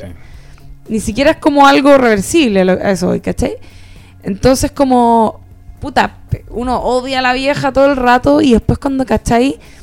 Por lo que tuvo que pasar es como, weón, pobrecita, Sí. ¿cachai? Onda, es por pico. Yo, weón, con esos capítulos fue, lo- fue con los que más lloré así a mares, conche tu madre. Ese capítulo yo creo que es uno de los mejores de la serie. Sí. Yo también lloré muchísimo viéndolo. eh, porque, claro, entendemos toda la historia que hay detrás de ella. El rollo, no solamente el que tiene con la mamá, sino la historia de cómo ella conoció a quien fue su esposo, quien es el papá de Boya. ¿Verdad? que de hecho ella, no- desde el comienzo nosotros cachamos que ella era como una jovencita de alta sociedad, de, de Mm. una familia que tenía muchísimo dinero y como funcionaban las familias de mucho dinero en ese tiempo eran generalmente con matrimonios arreglados a conveniencia, eh, se casaban entre la misma clase social como para perpetrar esto, como el- la estabilidad económica y los negocios muchas veces de los papás. Y ella eh, siempre fue como un poco la niña rebelde en la adolescencia y no estaba muy contenta con este gallo que le habían elegido, que era bueno y se muestra como un tipo bastante bonachón, pero ella no estaba ni ahí. Y conoce al papá de Bojack, que era un weón como taquillero, era poeta, él como que de hecho le dice desde Era el como comienzo que, que estaba escribiendo un libro, que él quería ser escritor y no sé qué. Gómez Milla. Era, era como un weón de Gómez Milla. Heavy. Y era como un poquito abajista, porque como que le, le atrajo todo ese mundo el salvaje que, tiene, Sí. que representaba este weón. Sí, po. Y en la noche en que ella la presentan en sociedad, ella se escapa con este tipo, tienen sexo en un auto y producto de esa relación sexual ella queda embarazada de Bojack Horseman y va a buscar después a este sujeto, él como que le da una dirección falsa y Filo ella es más astuta y lo encuentra y él le dice como Filo, te amo, eres como la mujer perfecta y todo pinta como que va a ser muy feliz. Y deciden tener a este hijo y quedarse juntos como pareja, pero eh, viven eh, al 3 y al 4 y obviamente ella no está muy contenta porque ha estado acostumbrada eternamente a vivir como reina. Y le dice a, este, a esta pareja como, oye, métete al negocio de mi papá y vamos a vivir mejor. Y él como, chucha, no, yo quiero mi carrera como escritor y no lo voy a hacer. Finalmente lo termina haciendo. Efectivamente la situación cambia y vuelven a ser como muy pudientes, pero él se transforma en un weón que claramente no quiere estar ahí, se desenamora de ella, no, tienen este hijo Sí. y al principio lo quieren, pero con los días ella va, eh, Beatriz va odiando a Boyack Horseman, siendo un niño, una guagua, porque no lo quiere, ¿cachai? Está en una relación que no le importa, no está interesada eh, en tener hijos con este hombre que ya fue, francamente, como la fantasía se desvaneció súper rápido y ella obviamente sufre por eso, pero se tiene que hacer cargo al mismo tiempo. Y en la misma, el mismo capítulo donde eh, nos revelan la, la verdadera identidad de Hollyhock. ¿Verdad? Hollyhock. Claro, que ahí nos, en- nos en- vemos el personaje de Henrietta muchas veces en la serie con la cara rayada, que es como la sirvienta eterna que tienen eh, en la casa de Boya cuando él es chico. Y eh, descubrimos que Hollyhock es media hermana de Boyack Horseman por parte de papá, porque su papá, este escritor frustrado, eh, mantiene relaciones sexuales con la sirvienta de la casa y la deja embarazada. Con Henrietta. Y quiero hacer hincapié en este momento porque me pareció genial y muy visceral y muy honesto y que de verdad eh, yo creo que entregó pistas importantes para entender y empatizar un poco con, con Beatriz, que es cuando ella se entera que, que Henrietta va a tener un, un hijo y le dice como, weón, no, tú no quieres como tener un hijo de este hombre, no quieres arruinar tu vida con un hijo, onda, vete como de esta ciudad y anda a terminar tu carrera de enfermería o anda a estudiar y onda, ten la guagua pero dale en adopción, onda, no, no tengas esta guagua, no arruines tu vida como lo hice yo y como, ¿cachai? Sí. Y finalmente nace Hollyhock y la da en adopción. Y la ¿sabes- adoptan ocho padres. Oh, Ocho padres. Muy bacán Yo eso. quería decir que igual siento que ese capítulo en que nosotros eh, entendemos mejor a eh, Beatrice, conocemos toda su historia, pero así al dedillo, no nos, a mí no me sirvió, o no sé si era la intencionalidad, eh, empatizar con ella. Yo logré entender mucho más a Boyack Horseman. Como que creo que ella te muestran que sí, lo pasó súper mal. No obstante, era una mina súper caprichosa. Y te lo decían, y te lo están re- eh, machacando todo el tiempo. Eh, de partida, ella quiso tener la guagua y este weón lo primero que le dice es como, hay que abortar. El, el loco con el que tiene la guagua. Le dice, abortemos. y, y ella dice, no, yo quiero tener la guagua. ¿Por qué? Porque se acordaba de que en la infancia su papá eh, le había quitado de las manos a un muñeco que ella tenía y lo tiró al fuego y lo quemó, entonces eso le dejó como una herida que la trató de subsanar con este hijo. Entonces todo el tiempo utilizando eh, como su entorno en beneficio de ella. Y, ese momento en que ella dice como, weón, eh, Henrietta no debe tener este hijo porque no quiero, es verdad, es honesto. No quiero que le pase lo que me pasó a mí. Es honesto en el sentido de que un hijo te puede cagar la vida, ¿cachai? No es necesariamente algo bonito. Sin embargo, me da la sensación de que Henrietta quería tener ese hijo, ¿cachai? Y ella la- un poco que la obliga y la acorrala Sí, y nuevamente cumpliendo sus caprichos. Como, yo te quiero ayudar, pero, pero te obligo a que recibas mi ayuda, ¿cachai? Y le quita el hijo y me pareció brutal cuando le, le dice, ya, pero déjame tomarlo. Y se lo lleva. Se lo llevan. Y ahí es cuando ella mentalmente como que le tacha la cara. Porque sabe el daño que le hizo a la mina y no quiere ni acordarse de Henrietta. Es como, bueno, le, le taché la cara, le quité la guagua a una, a una mujer, ¿cachai? Y me voy. Pero Sí, ¿cachai que lo interesante ahí, o sea, más allá de juzgar si lo que Beatrice hizo está bien o no, Sí. es como entender cómo funciona esta mujer que es de una época y aquí Sí. yo creo que es como donde está la importancia y lo, y lo que hace tan emotivo todos esos capítulos que tienen que ver con Beatrice, que es que son los personajes en los que uno puede ver a nuestros propios padres, ¿cachai? Que es decir, esta gente que creció en otra época donde las weas eran totalmente distintas, donde se vivían violencias que no eran ni siquiera cuestionadas un poco, ¿cachai? Y que tampoco adquirieron las herramientas a lo largo de sus vidas como para poder subsanar todo eso que les ocurrió. Y que por lo mismo las terminaron replicando y perpetuando ciertas dinámicas que nos dañaron a nosotros, ¿cachai? Sí. Y en ese sentido, y por eso yo mencionaba antes mis depreseries favoritas, siento que dialoga sin quererlo eh, con Transparent, donde hacen el mismo exacto ejercicio. En Transparent en la segunda temporada, creo. No. En la, no sé si la segunda o la tercera. eh, de pronto te empiezan a contar la historia de, de la infancia de la mamá de esa familia, que es un personaje importante, pero no es, no es demasiado protagónico ni nada, ¿cachai?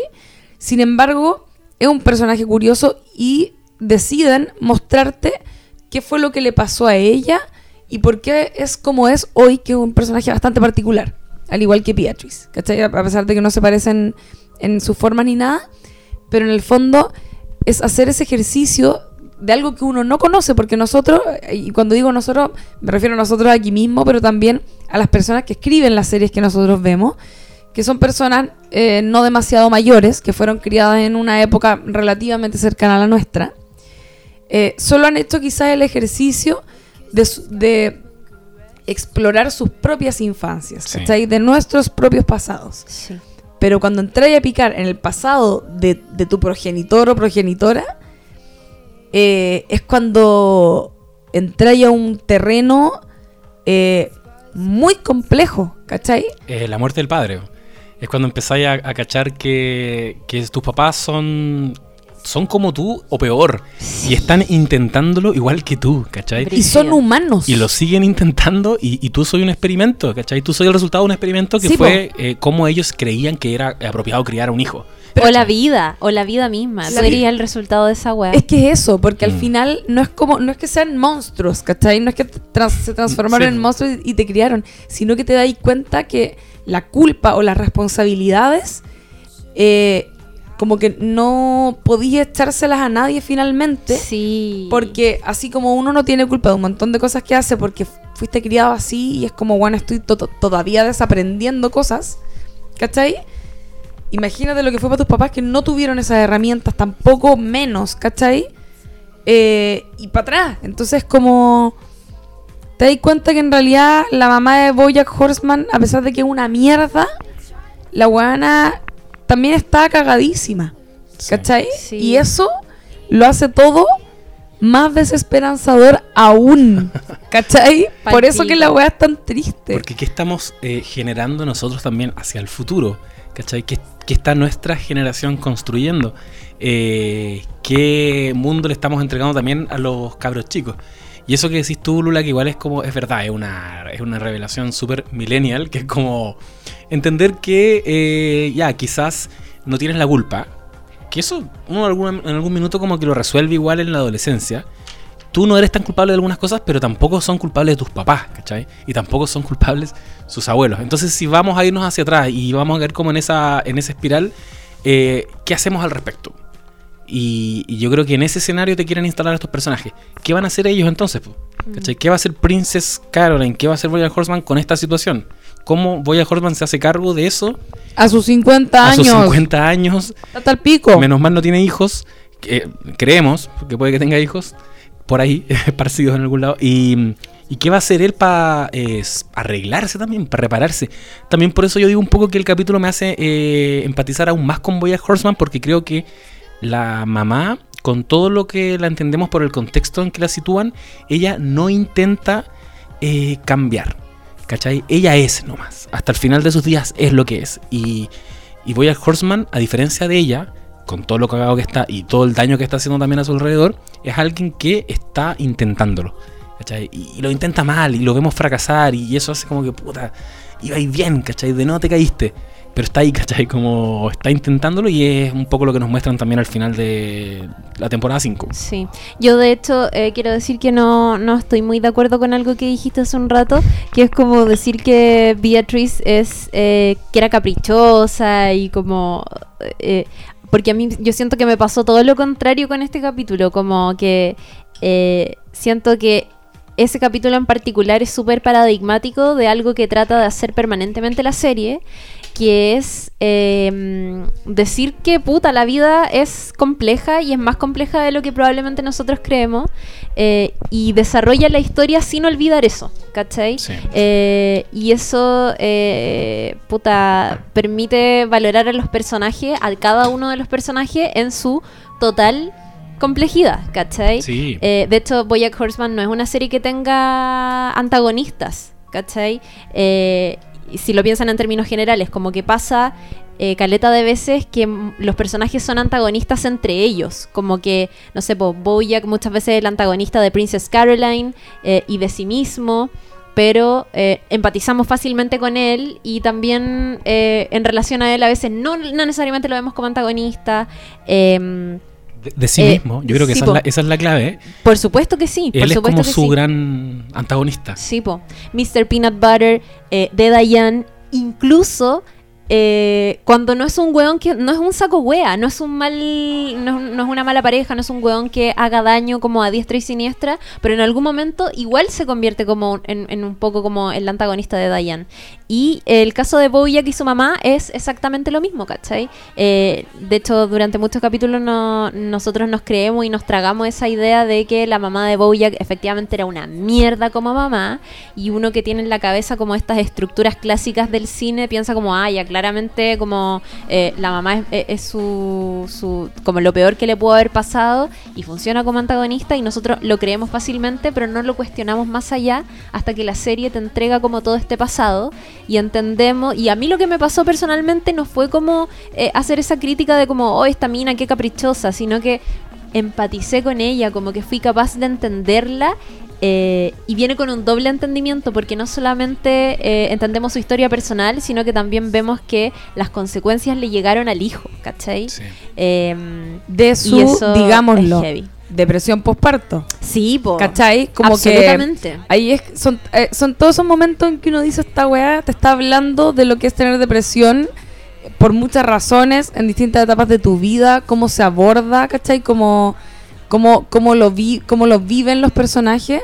Porque efectivamente Beatriz es como que es, es, es una mujer que tuvo depresión postparto y que eso como que se, se quedó ahí para siempre porque no se trabajó y se lo terminó, se lo terminó transmitiendo a su hijo, Y ¿cachai? qué, y qué difícil es juzgarla como mala mamá.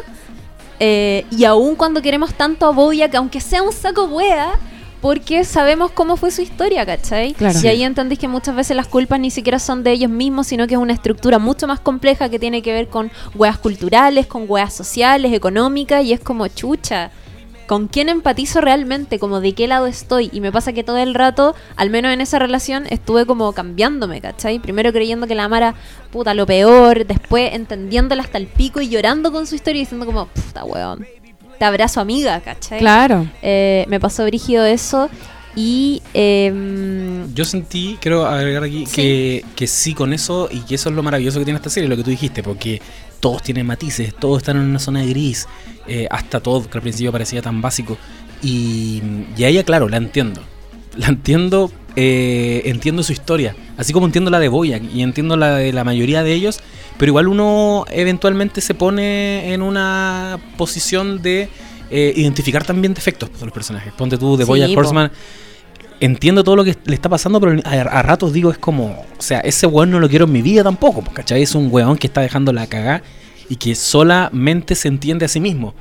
Eh, y con la mamá me pasó que, que yo pienso, tiendo a creer que la metieron ahí eh, y nos hicieron conocer su historia, pero casi como para salvar a Boya Horseman, que es un personaje que tiene pocos salvavidas, que lo han hundido mucho. Eh, lo han hecho cometer errores muy brígidos.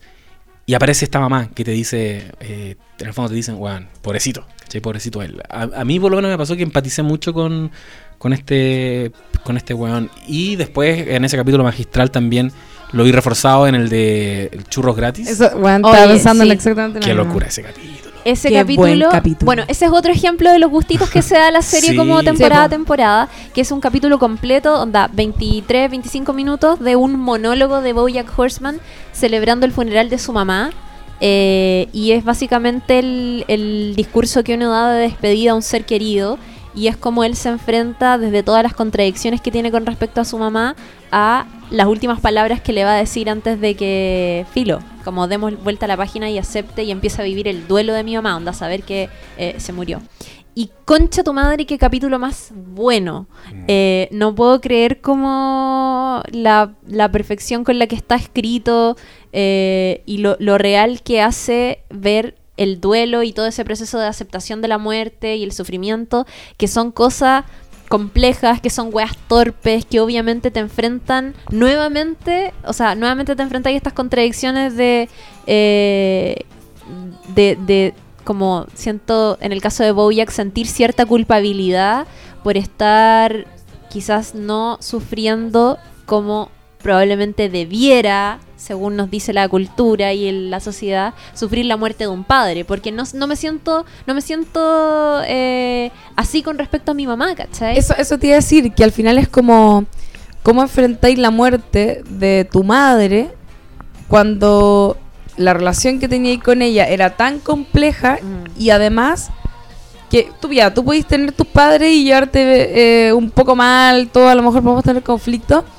pero él sabe que su mamá no lo quería. Sí. ¿Cachai? Sí, y eso lo hace todo muy diferente.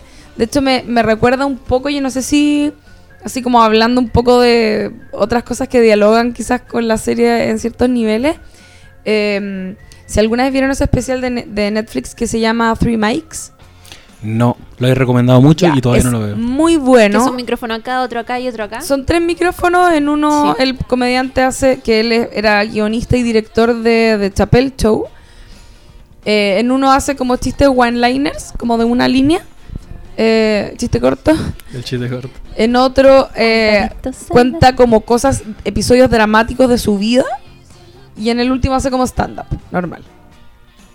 Y en ese stand-up, que es muy depre, de hecho el tipo habla de su depresión todo el rato, él habla de algo muy similar a, a esta historia de Bojack, en el sentido de que él, bueno, en su caso era como el, no sé, más chico como de 10 hermanos, no sé cómo era, pero tenía un montón de hermanos.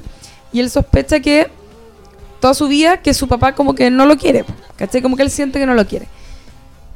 Y el día de la muerte del papá, así cuando está como en el lecho de muerte, ¿cachai? Eh, agonizante.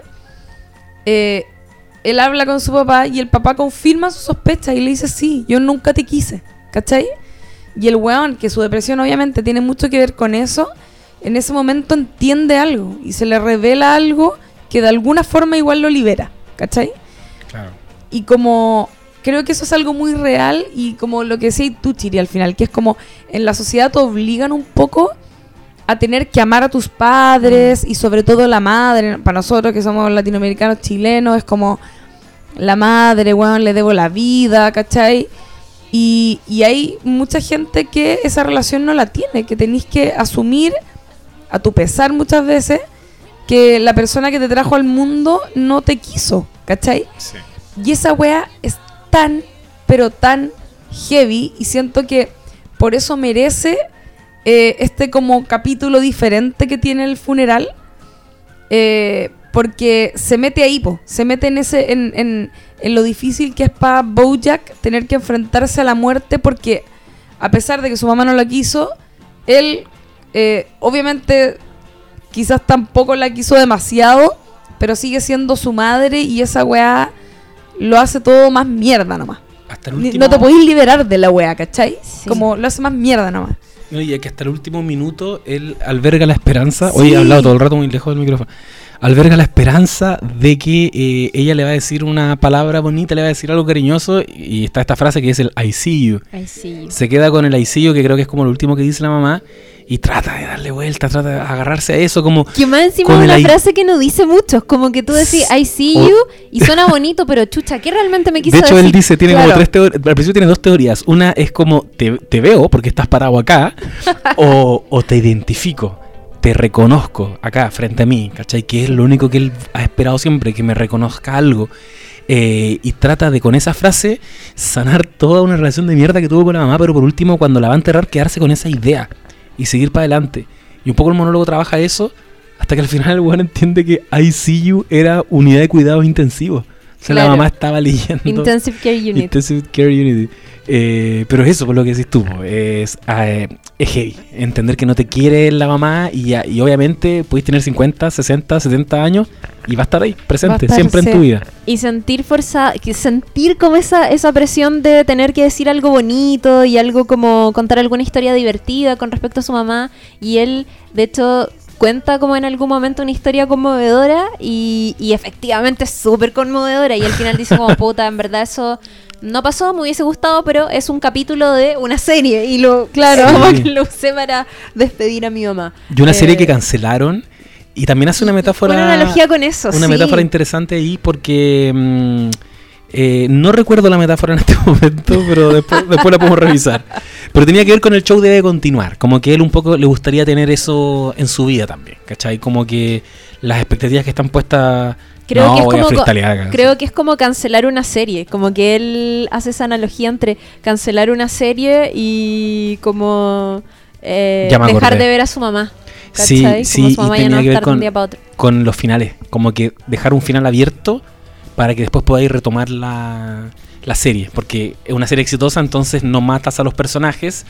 Eh, no obstante, el final en la vida real es así. Es, el personaje muere, ¿cachai? Claro. Y se acabó. Qué bonito capítulo sobre el dolor, weón. Sí, Lo, lo, lo amo, de verdad. Me encanta cuando la serie hace eso que comentábamos acá, esos caprichos, porque es ya demostrar que no tiene. O sea, eh, decirte que ya no tiene que demostrar nada la serie. Como que ya nos echó al bolsillo. Entonces ahora empiezo a eh, demostrarte que soy capaz de hacer este tipo de cosas. Te puedo Sí. tener viendo un capítulo donde es el personaje hablando solo. Sí. Oye, y hay otra cosa eh, que yo creo que tenemos que comentar sí o sí, y ya como eh, centrándonos un poco más en la quinta temporada, que es la última, que trajo consigo eh, estos guiños a cosas que están pasando en el mundo de Hollywood y en la actualidad que tienen que ver con el, con el, bueno, obviamente con el movimiento feminista, con el Me Too, con el Time's Up, que tiene que ver con víctimas de acoso y de abuso, eh, visibilizando esto cada vez más eh, y haciendo entender a otras mujeres que probablemente también te pasó a ti y el hecho de que yo lo esté contando eh, también eh, eventualmente te puede servir a ti para que tú te reconozcas en mí y entiendas que no estás sola, que estas weas pasan y que se puede superar, etcétera, etcétera, Sí. etcétera. Y algo que eh, sucede mucho en la quinta, bueno, en la quinta temporada Bojack empieza a trabajar en una nueva serie que es Philbert, que es una serie como de típica serie de- que se fabrica como en como salchichas y que tiene que ver con un detective que investiga casos, que tiene una compañera que es súper sensual. eh, Y que es la, que- quiero decir, es la, es la voz de Rosa sí, de verdad. Brooklyn Nine-Nine. Ídola. Gina. Gina. Gina. Es la voz de Gina. No he visto Brooklyn Nine-Nine. No, puta. Bueno, La, la voy a ver, la voy a ver. Vela, es bacán. Bueno, ¿Chistosa? Sí. sí, Sí, chistosa. es muy chistosa. Y eh, Bojack empieza a trabajar en esta serie y la serie es una weá que ya no puede ser más masculina, como heteronormada, lo Sí. es todo. Es como un weón que le encanta culiar, que tiene su mina, que es como galán y como que resuelve casos. Y en algún momento eso se entiende como un problema para los tiempos que se están viviendo y deciden contratar a Diane para que suavice un poco esta línea y pueda hacerla más conectada con ciertos temas y que no pase como una serie de mierda a propósito de eso. Em, y en medio de toda esta temporada eh, empiezan a reflotar cosas del pasado de Bojack, entre ellos lo que hablábamos hace un rato, que este episodio en Nuevo México con esta niña que apenas era mayor de edad, eh, que de hecho vuelve a reaparecer porque hay otro personaje muy importante que es como una agente promotora de marketing que lo apoya cuando él estrena Secretariat Sí. que va, reaparece en la serie en esta temporada y va donde Diane y le cuenta eh, la verdad sobre lo que pasó con Bojack y esta niña en Nuevo México. Sí. Y Diane obviamente eh, entiende que está conociendo como la historia incompleta y se imagina lo peor, como que Bojack abusó de una menor de edad. eh, y es lo primero que se le viene a la cabeza también como mujer feminista y entendiendo los tiempos en los que está viviendo y se espanta un poco. Y se queda con esa carga durante toda la temporada hasta que hacia el final va y lo encara por eso Claro. y lo encara en un momento muy difícil para Bojack Horseman también porque eh, el weón tiene un escándalo que creo que lo que lo que lo, lo, lo expliques tú José porque tú tení, te, te recuerdas muy bien de ese capítulo que es Bojack feminista Ah, el capítulo Boyack feminista. ¿Me acuerdo bien de ese capítulo? sí o sea eh, que eh, hay, hay otro actor que Ah, verdad, verdad. Ayúdame, Lula. no, la verdad no me acuerdo. Estoy haciendo mucho esfuerzo, pero déjame, déjame pensar. No, Eh, yo tampoco me acuerdo muy bien. Qu- Quería decir solo que el, el escritor de Filbert, el, el que se ha ido, que es el protagonista de Mr. Robot, ah, sí, Rami vos, Malek. Y me da mucha Freddie risa. Mercury. Sí, Freddie Freddie Mercury. Mercury. Porque tiene una muy buena voz y el personaje que interpreta es como así, como un weón, como atormentado y como solitario. Y me da demasiada risa eso. Sí, es verdad. Bueno, hay un capítulo donde Bojack se proclama feminista por un error de mierda, por una como una suerte X, que es básicamente él diciendo como, oye, no deberíamos ahorcar a las mujeres. Y el público femenino de este programa de televisión son puras gallinas. otro, otro chiste. y, y todos lo empiezan a llamar feminista, pero resulta que por detrás hay todo, hay, hay pequeños grandes escándalos que no han salido todavía a la luz y que eh, provocan este encontrón entre Diane, que es su mejor amiga, eh, que durante esta temporada también vive como la separación, enfrenta la separación de, de Mr. Peanut Butter. Y en el estreno de la serie, ella va y lo encara y le dice como, weón, ya basta, hasta ahí como hasta el pico, cada vez más adicto. eh, quiero saber que me expliquís de una vez por todas qué pasó en Nuevo México. Y Bojack le dice, ¿quieres saber lo que pasó en Nuevo México? ¿De verdad quieres saber lo que pasó? Ni siquiera pasó algo, no pasó nada. Eh, ¿Quieres saber lo que pasó con fulanita? Y nombra, nombra a otra loca. ¿Quieres saber lo que pasó con esta maquilladora de no sé qué programa? Y da a entender de que en el pasado también tuvo otros episodios de acoso sexual con algunas compañeras como con las que trabajó. De hecho, con Sarah Lynn hay un momento, no sé si te acordáis, pero ella dice Sí. que él fue sexualmente inapropiado con ella cuando ella era chica, cuando estaba en el programa. Sí. Y pasa muy colado, pero ella Sí. lo dice y es una, y es una cabra Es que en el fondo representa como a una Lindsay Lohan, ¿cachai? Es como estas típicas actrices chicas, no sé, Drew Barrymore también, me imagino cuando chica, De que, Lovato. que empiezan a actuar tan, tan chicas en este mundo de gente tan tóxica al final, que puta es full drogadicta, que tiene un montón de proble- problemas, que una que es mujer entiende perfecto que esa cabra le tienen que haber pasado un montón de, de cosas de ese tipo, ¿cachai? De abuso y qué sé yo. Entonces como es muy heavy cómo lidiar con un personaje que obviamente hizo ese tipo de cosas. Y aún así quererlo y como verlo y, y darte cuenta que la, vi- que la vida de esta persona eh, tiene un pasado, ¿cachai? Y con el que a lo mejor hoy en día él ha aprendido y no haría esas cosas. Sin embargo, eh, lo hecho hecho está. Es como... es- es De hecho- muy- eso hace muy compleja la serie al personaje de Bojack, yo Es que eso es lo, lo más interesante de todo y creo que tiene este como discurso medio generacional que también está, eh, lo, lo dijimos en Cobra Kai, que es como Claro. ponerte del lado de este viejo que no está cachando nada, lo, lo- lo que está ocurriendo ahora, y aún así meterse al bolsillo a todos nosotros, espectadores, que en definitiva eh, representamos una generación que Bojack Horseman todo el tiempo está un poco repudiando. Eh, Todd de partida es mucho más cercano a nosotros que Bojack Horseman. Eh, Todd tiene como 25, 26. Eh, Sí, muy Horseman va joven. llegando a los súper joven, 50. Eh, y todo es como el niní que no estudia, no trabaja, como que igual te lo quieren, eh, lo, lo configuran como un huevo medio penca. Está este rechazo también de Bojack Horseman a, a las redes sociales. eh, está este discurso también de, de lo que está pasando con las redes sociales, de, de este, de estos problemas como de ansiedad, la que estamos inmersos todos. Y creo que, mm, que se me fue la onda, así que esta parte tú la cortas en el futuro. O te La, la perdí, la perdí totalmente. o, o te comple- piénsalo mientras. sí, porque era eh, buena, era buena el rollo que iba a tirar. Voy a hacer link con lo que decía la Lula Ya. de Sarah Lynn, que en esta conversación, de hecho, Diane se lo reprocha también. Le dice como, entonces, y si no me podía, ah, no, porque Boyack le dice, bueno, con respecto a todas estas weas, eh, necesito decirte que probablemente ellas ni siquiera lo recuerden. Y yo tampoco, porque fue hace como 30 años y estaba eh, drogado, más encima anda, no me acuerdo. Y le dice como, entonces si no me podía explicar eso, quizás me podía explicar por qué te acostaste con Sarah Lynn cuando ella estaba inestable y estaba drogada y no sé qué, y bla, bla, bla, bla. Y Bojack obviamente se comporta como un imbécil. Y ella eh, le dice, como, weón, está diciendo un completo idiota en este momento.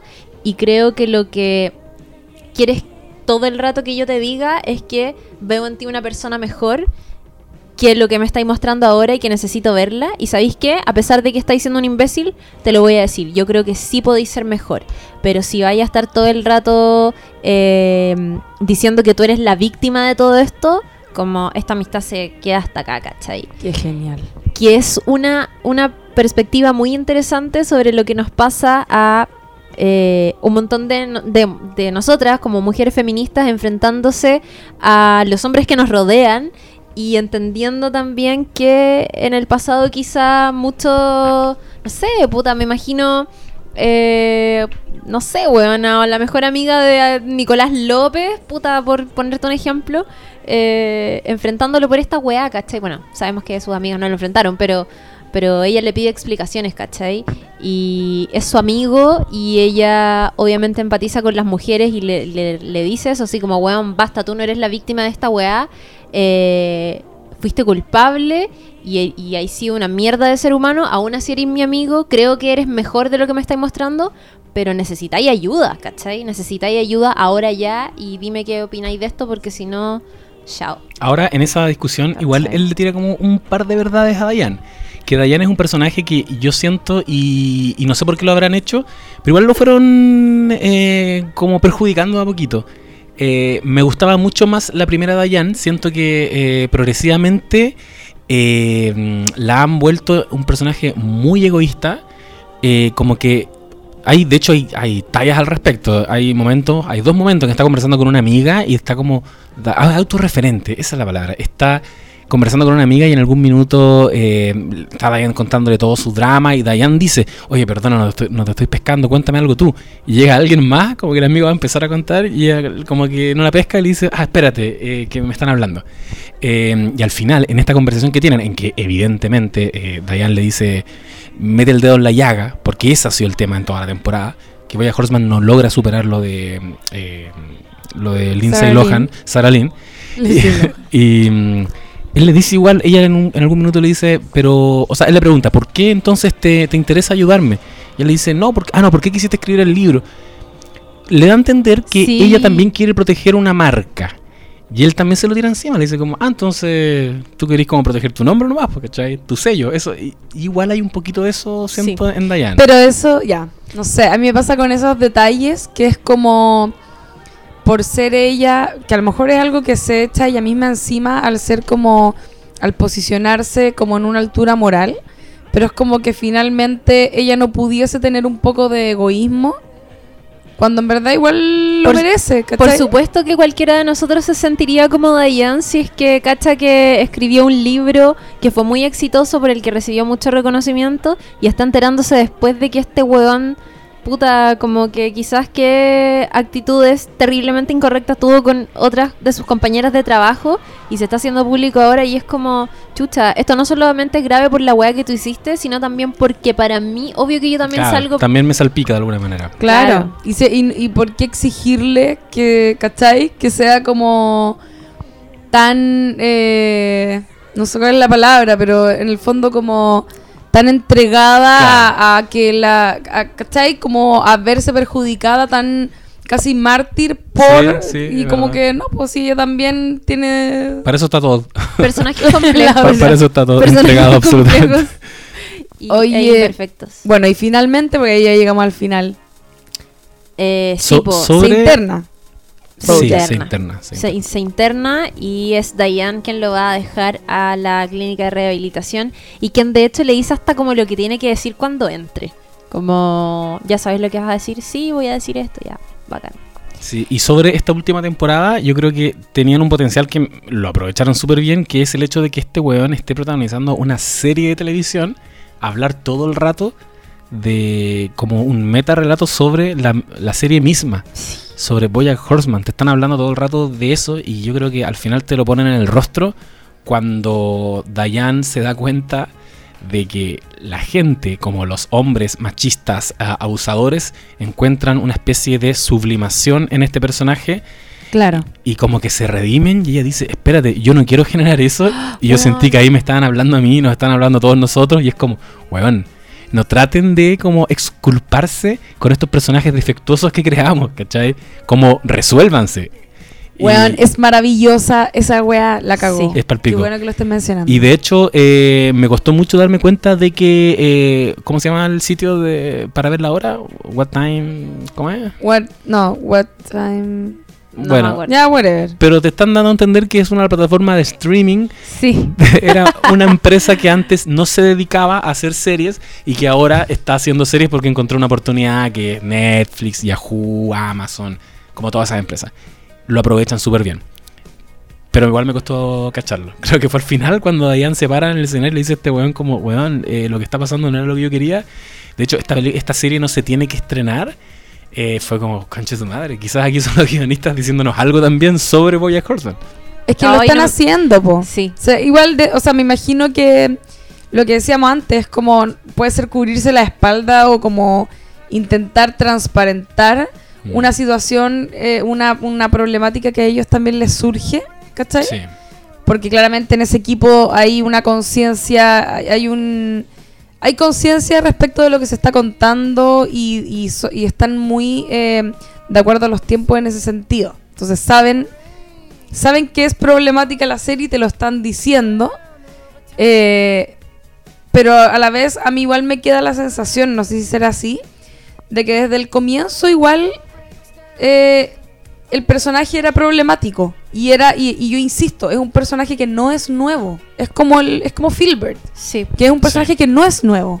Entonces, si te lo están contando, claramente no es para contarte lo mismo que de siempre, sino que para darte una nueva eh, perspectiva de, de ese tipo de personaje y, y qué es lo que hay realmente ahí, más allá de esa sublimación. ¿Cachai? Sí, sí. Sí. es verdad. Oye, solo para ir cerrando, porque ya estamos súper pasados en la hora, eh, algo que, que me pareció como que tenemos que decirlo y mencionarlo porque es muy atendible de la última temporada, es cómo eh, las mujeres son súper importantes en esta quinta temporada. Y bueno, a propósito, pero, eh, probablemente de, de- de cómo la serie se hace cargo de las cosas que están pasando en el mundo real, que eh, tienen que ver, y yo siento que todo el rato trataron de ponernos a estas protagonistas eh, contándonos un poco cómo funcionan las dinámicas de las mujeres en la industria, de las mujeres en sus trabajos, eh, como cuando se ganan o no el respeto de sus compañeros, o cómo tratan de resolver sus vidas privadas, de- decidiendo si quieren ser mamás o no, eh, qué precio están dispuestas a pagar para convertirse en mamá y, a qué costo, como que todas esas cosas me parecen muy interesantes. Em, a Diane la llevan a esta serie para eh, tratar como de disimular todo el desastre de personaje que crearon con Filbert y eh, el jefe, su jefe no la, no la no la apoya, no la respeta, no la deja escribir nada, la llevan a puro huevear y de hecho en un momento ella es como no sé, está encargada como del catering, o, no, no sé si es catering, pero como de una buena que ver.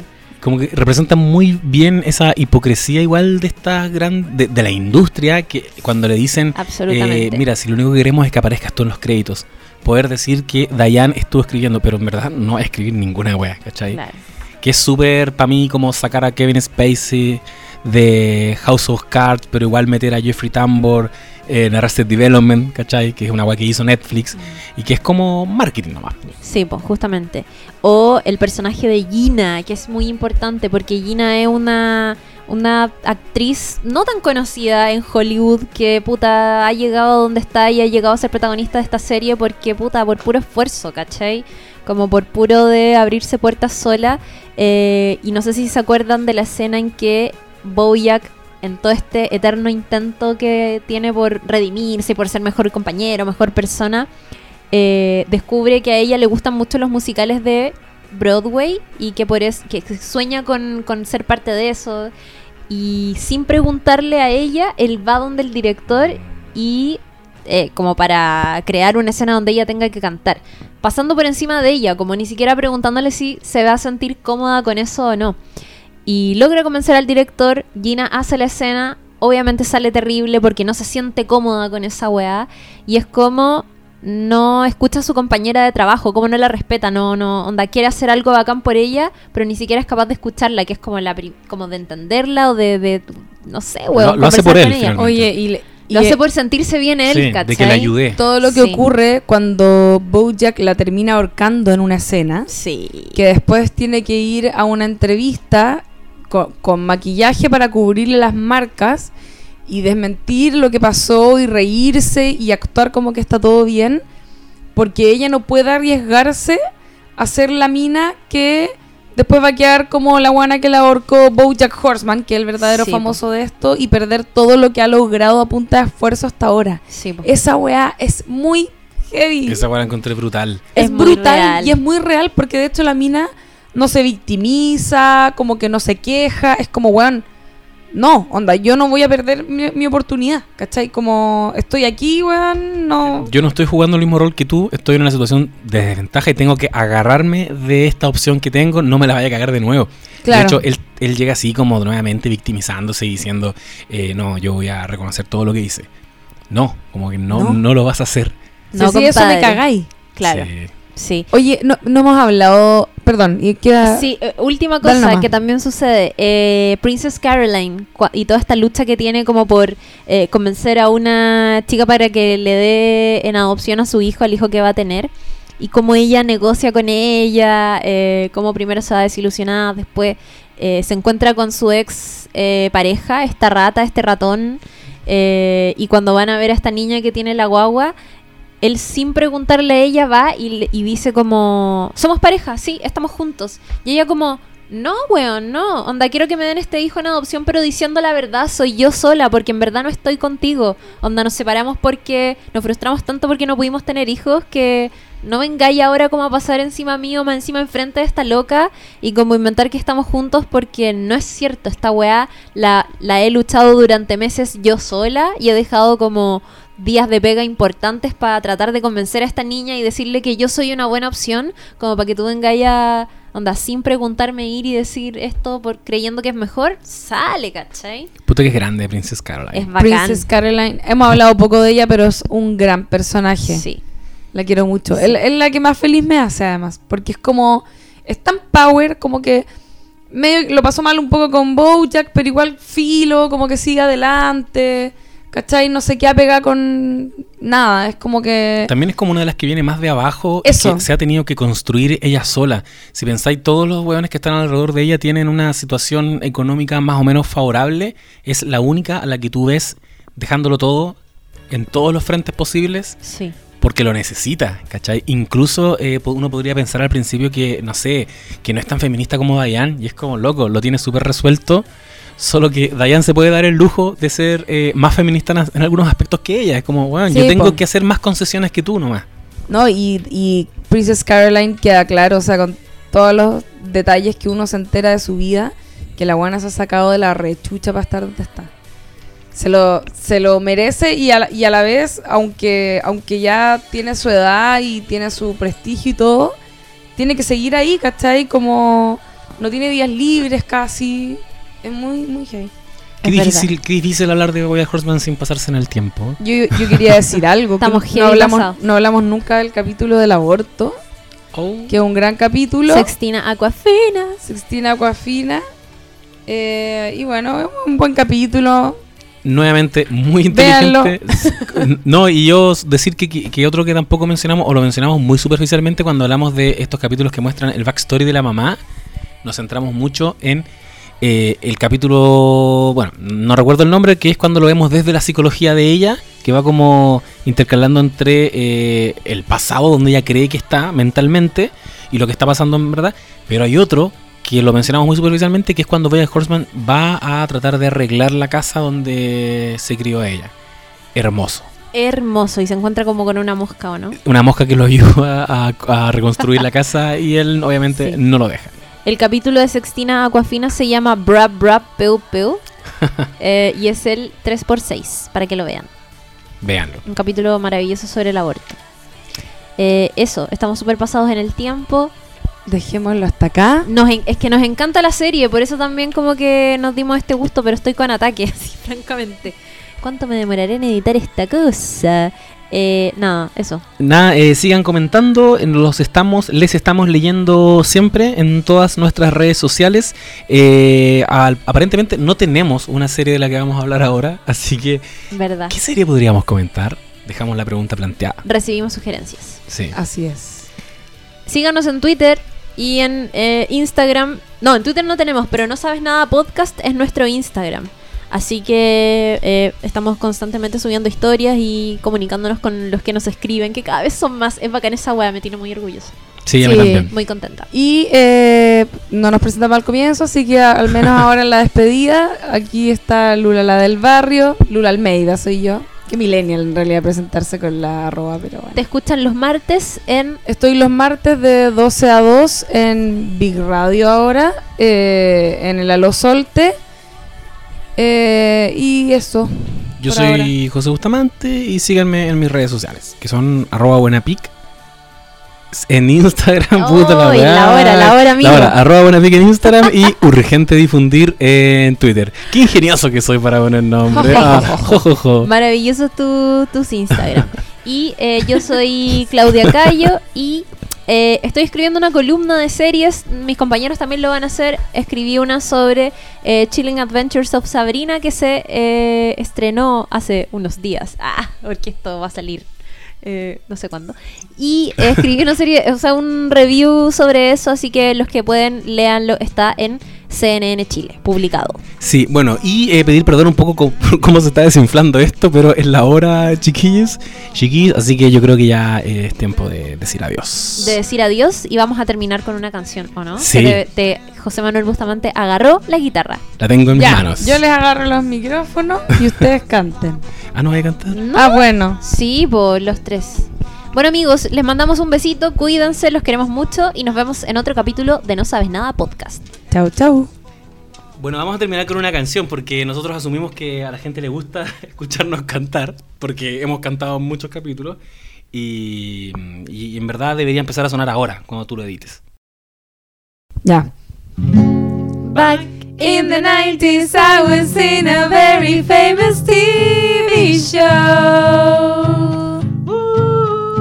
I'm Bojack the horse. Bojack the horse, don't act like you don't know. And I'm trying to hold on to my past. It's been so long, I don't think I'm gonna last.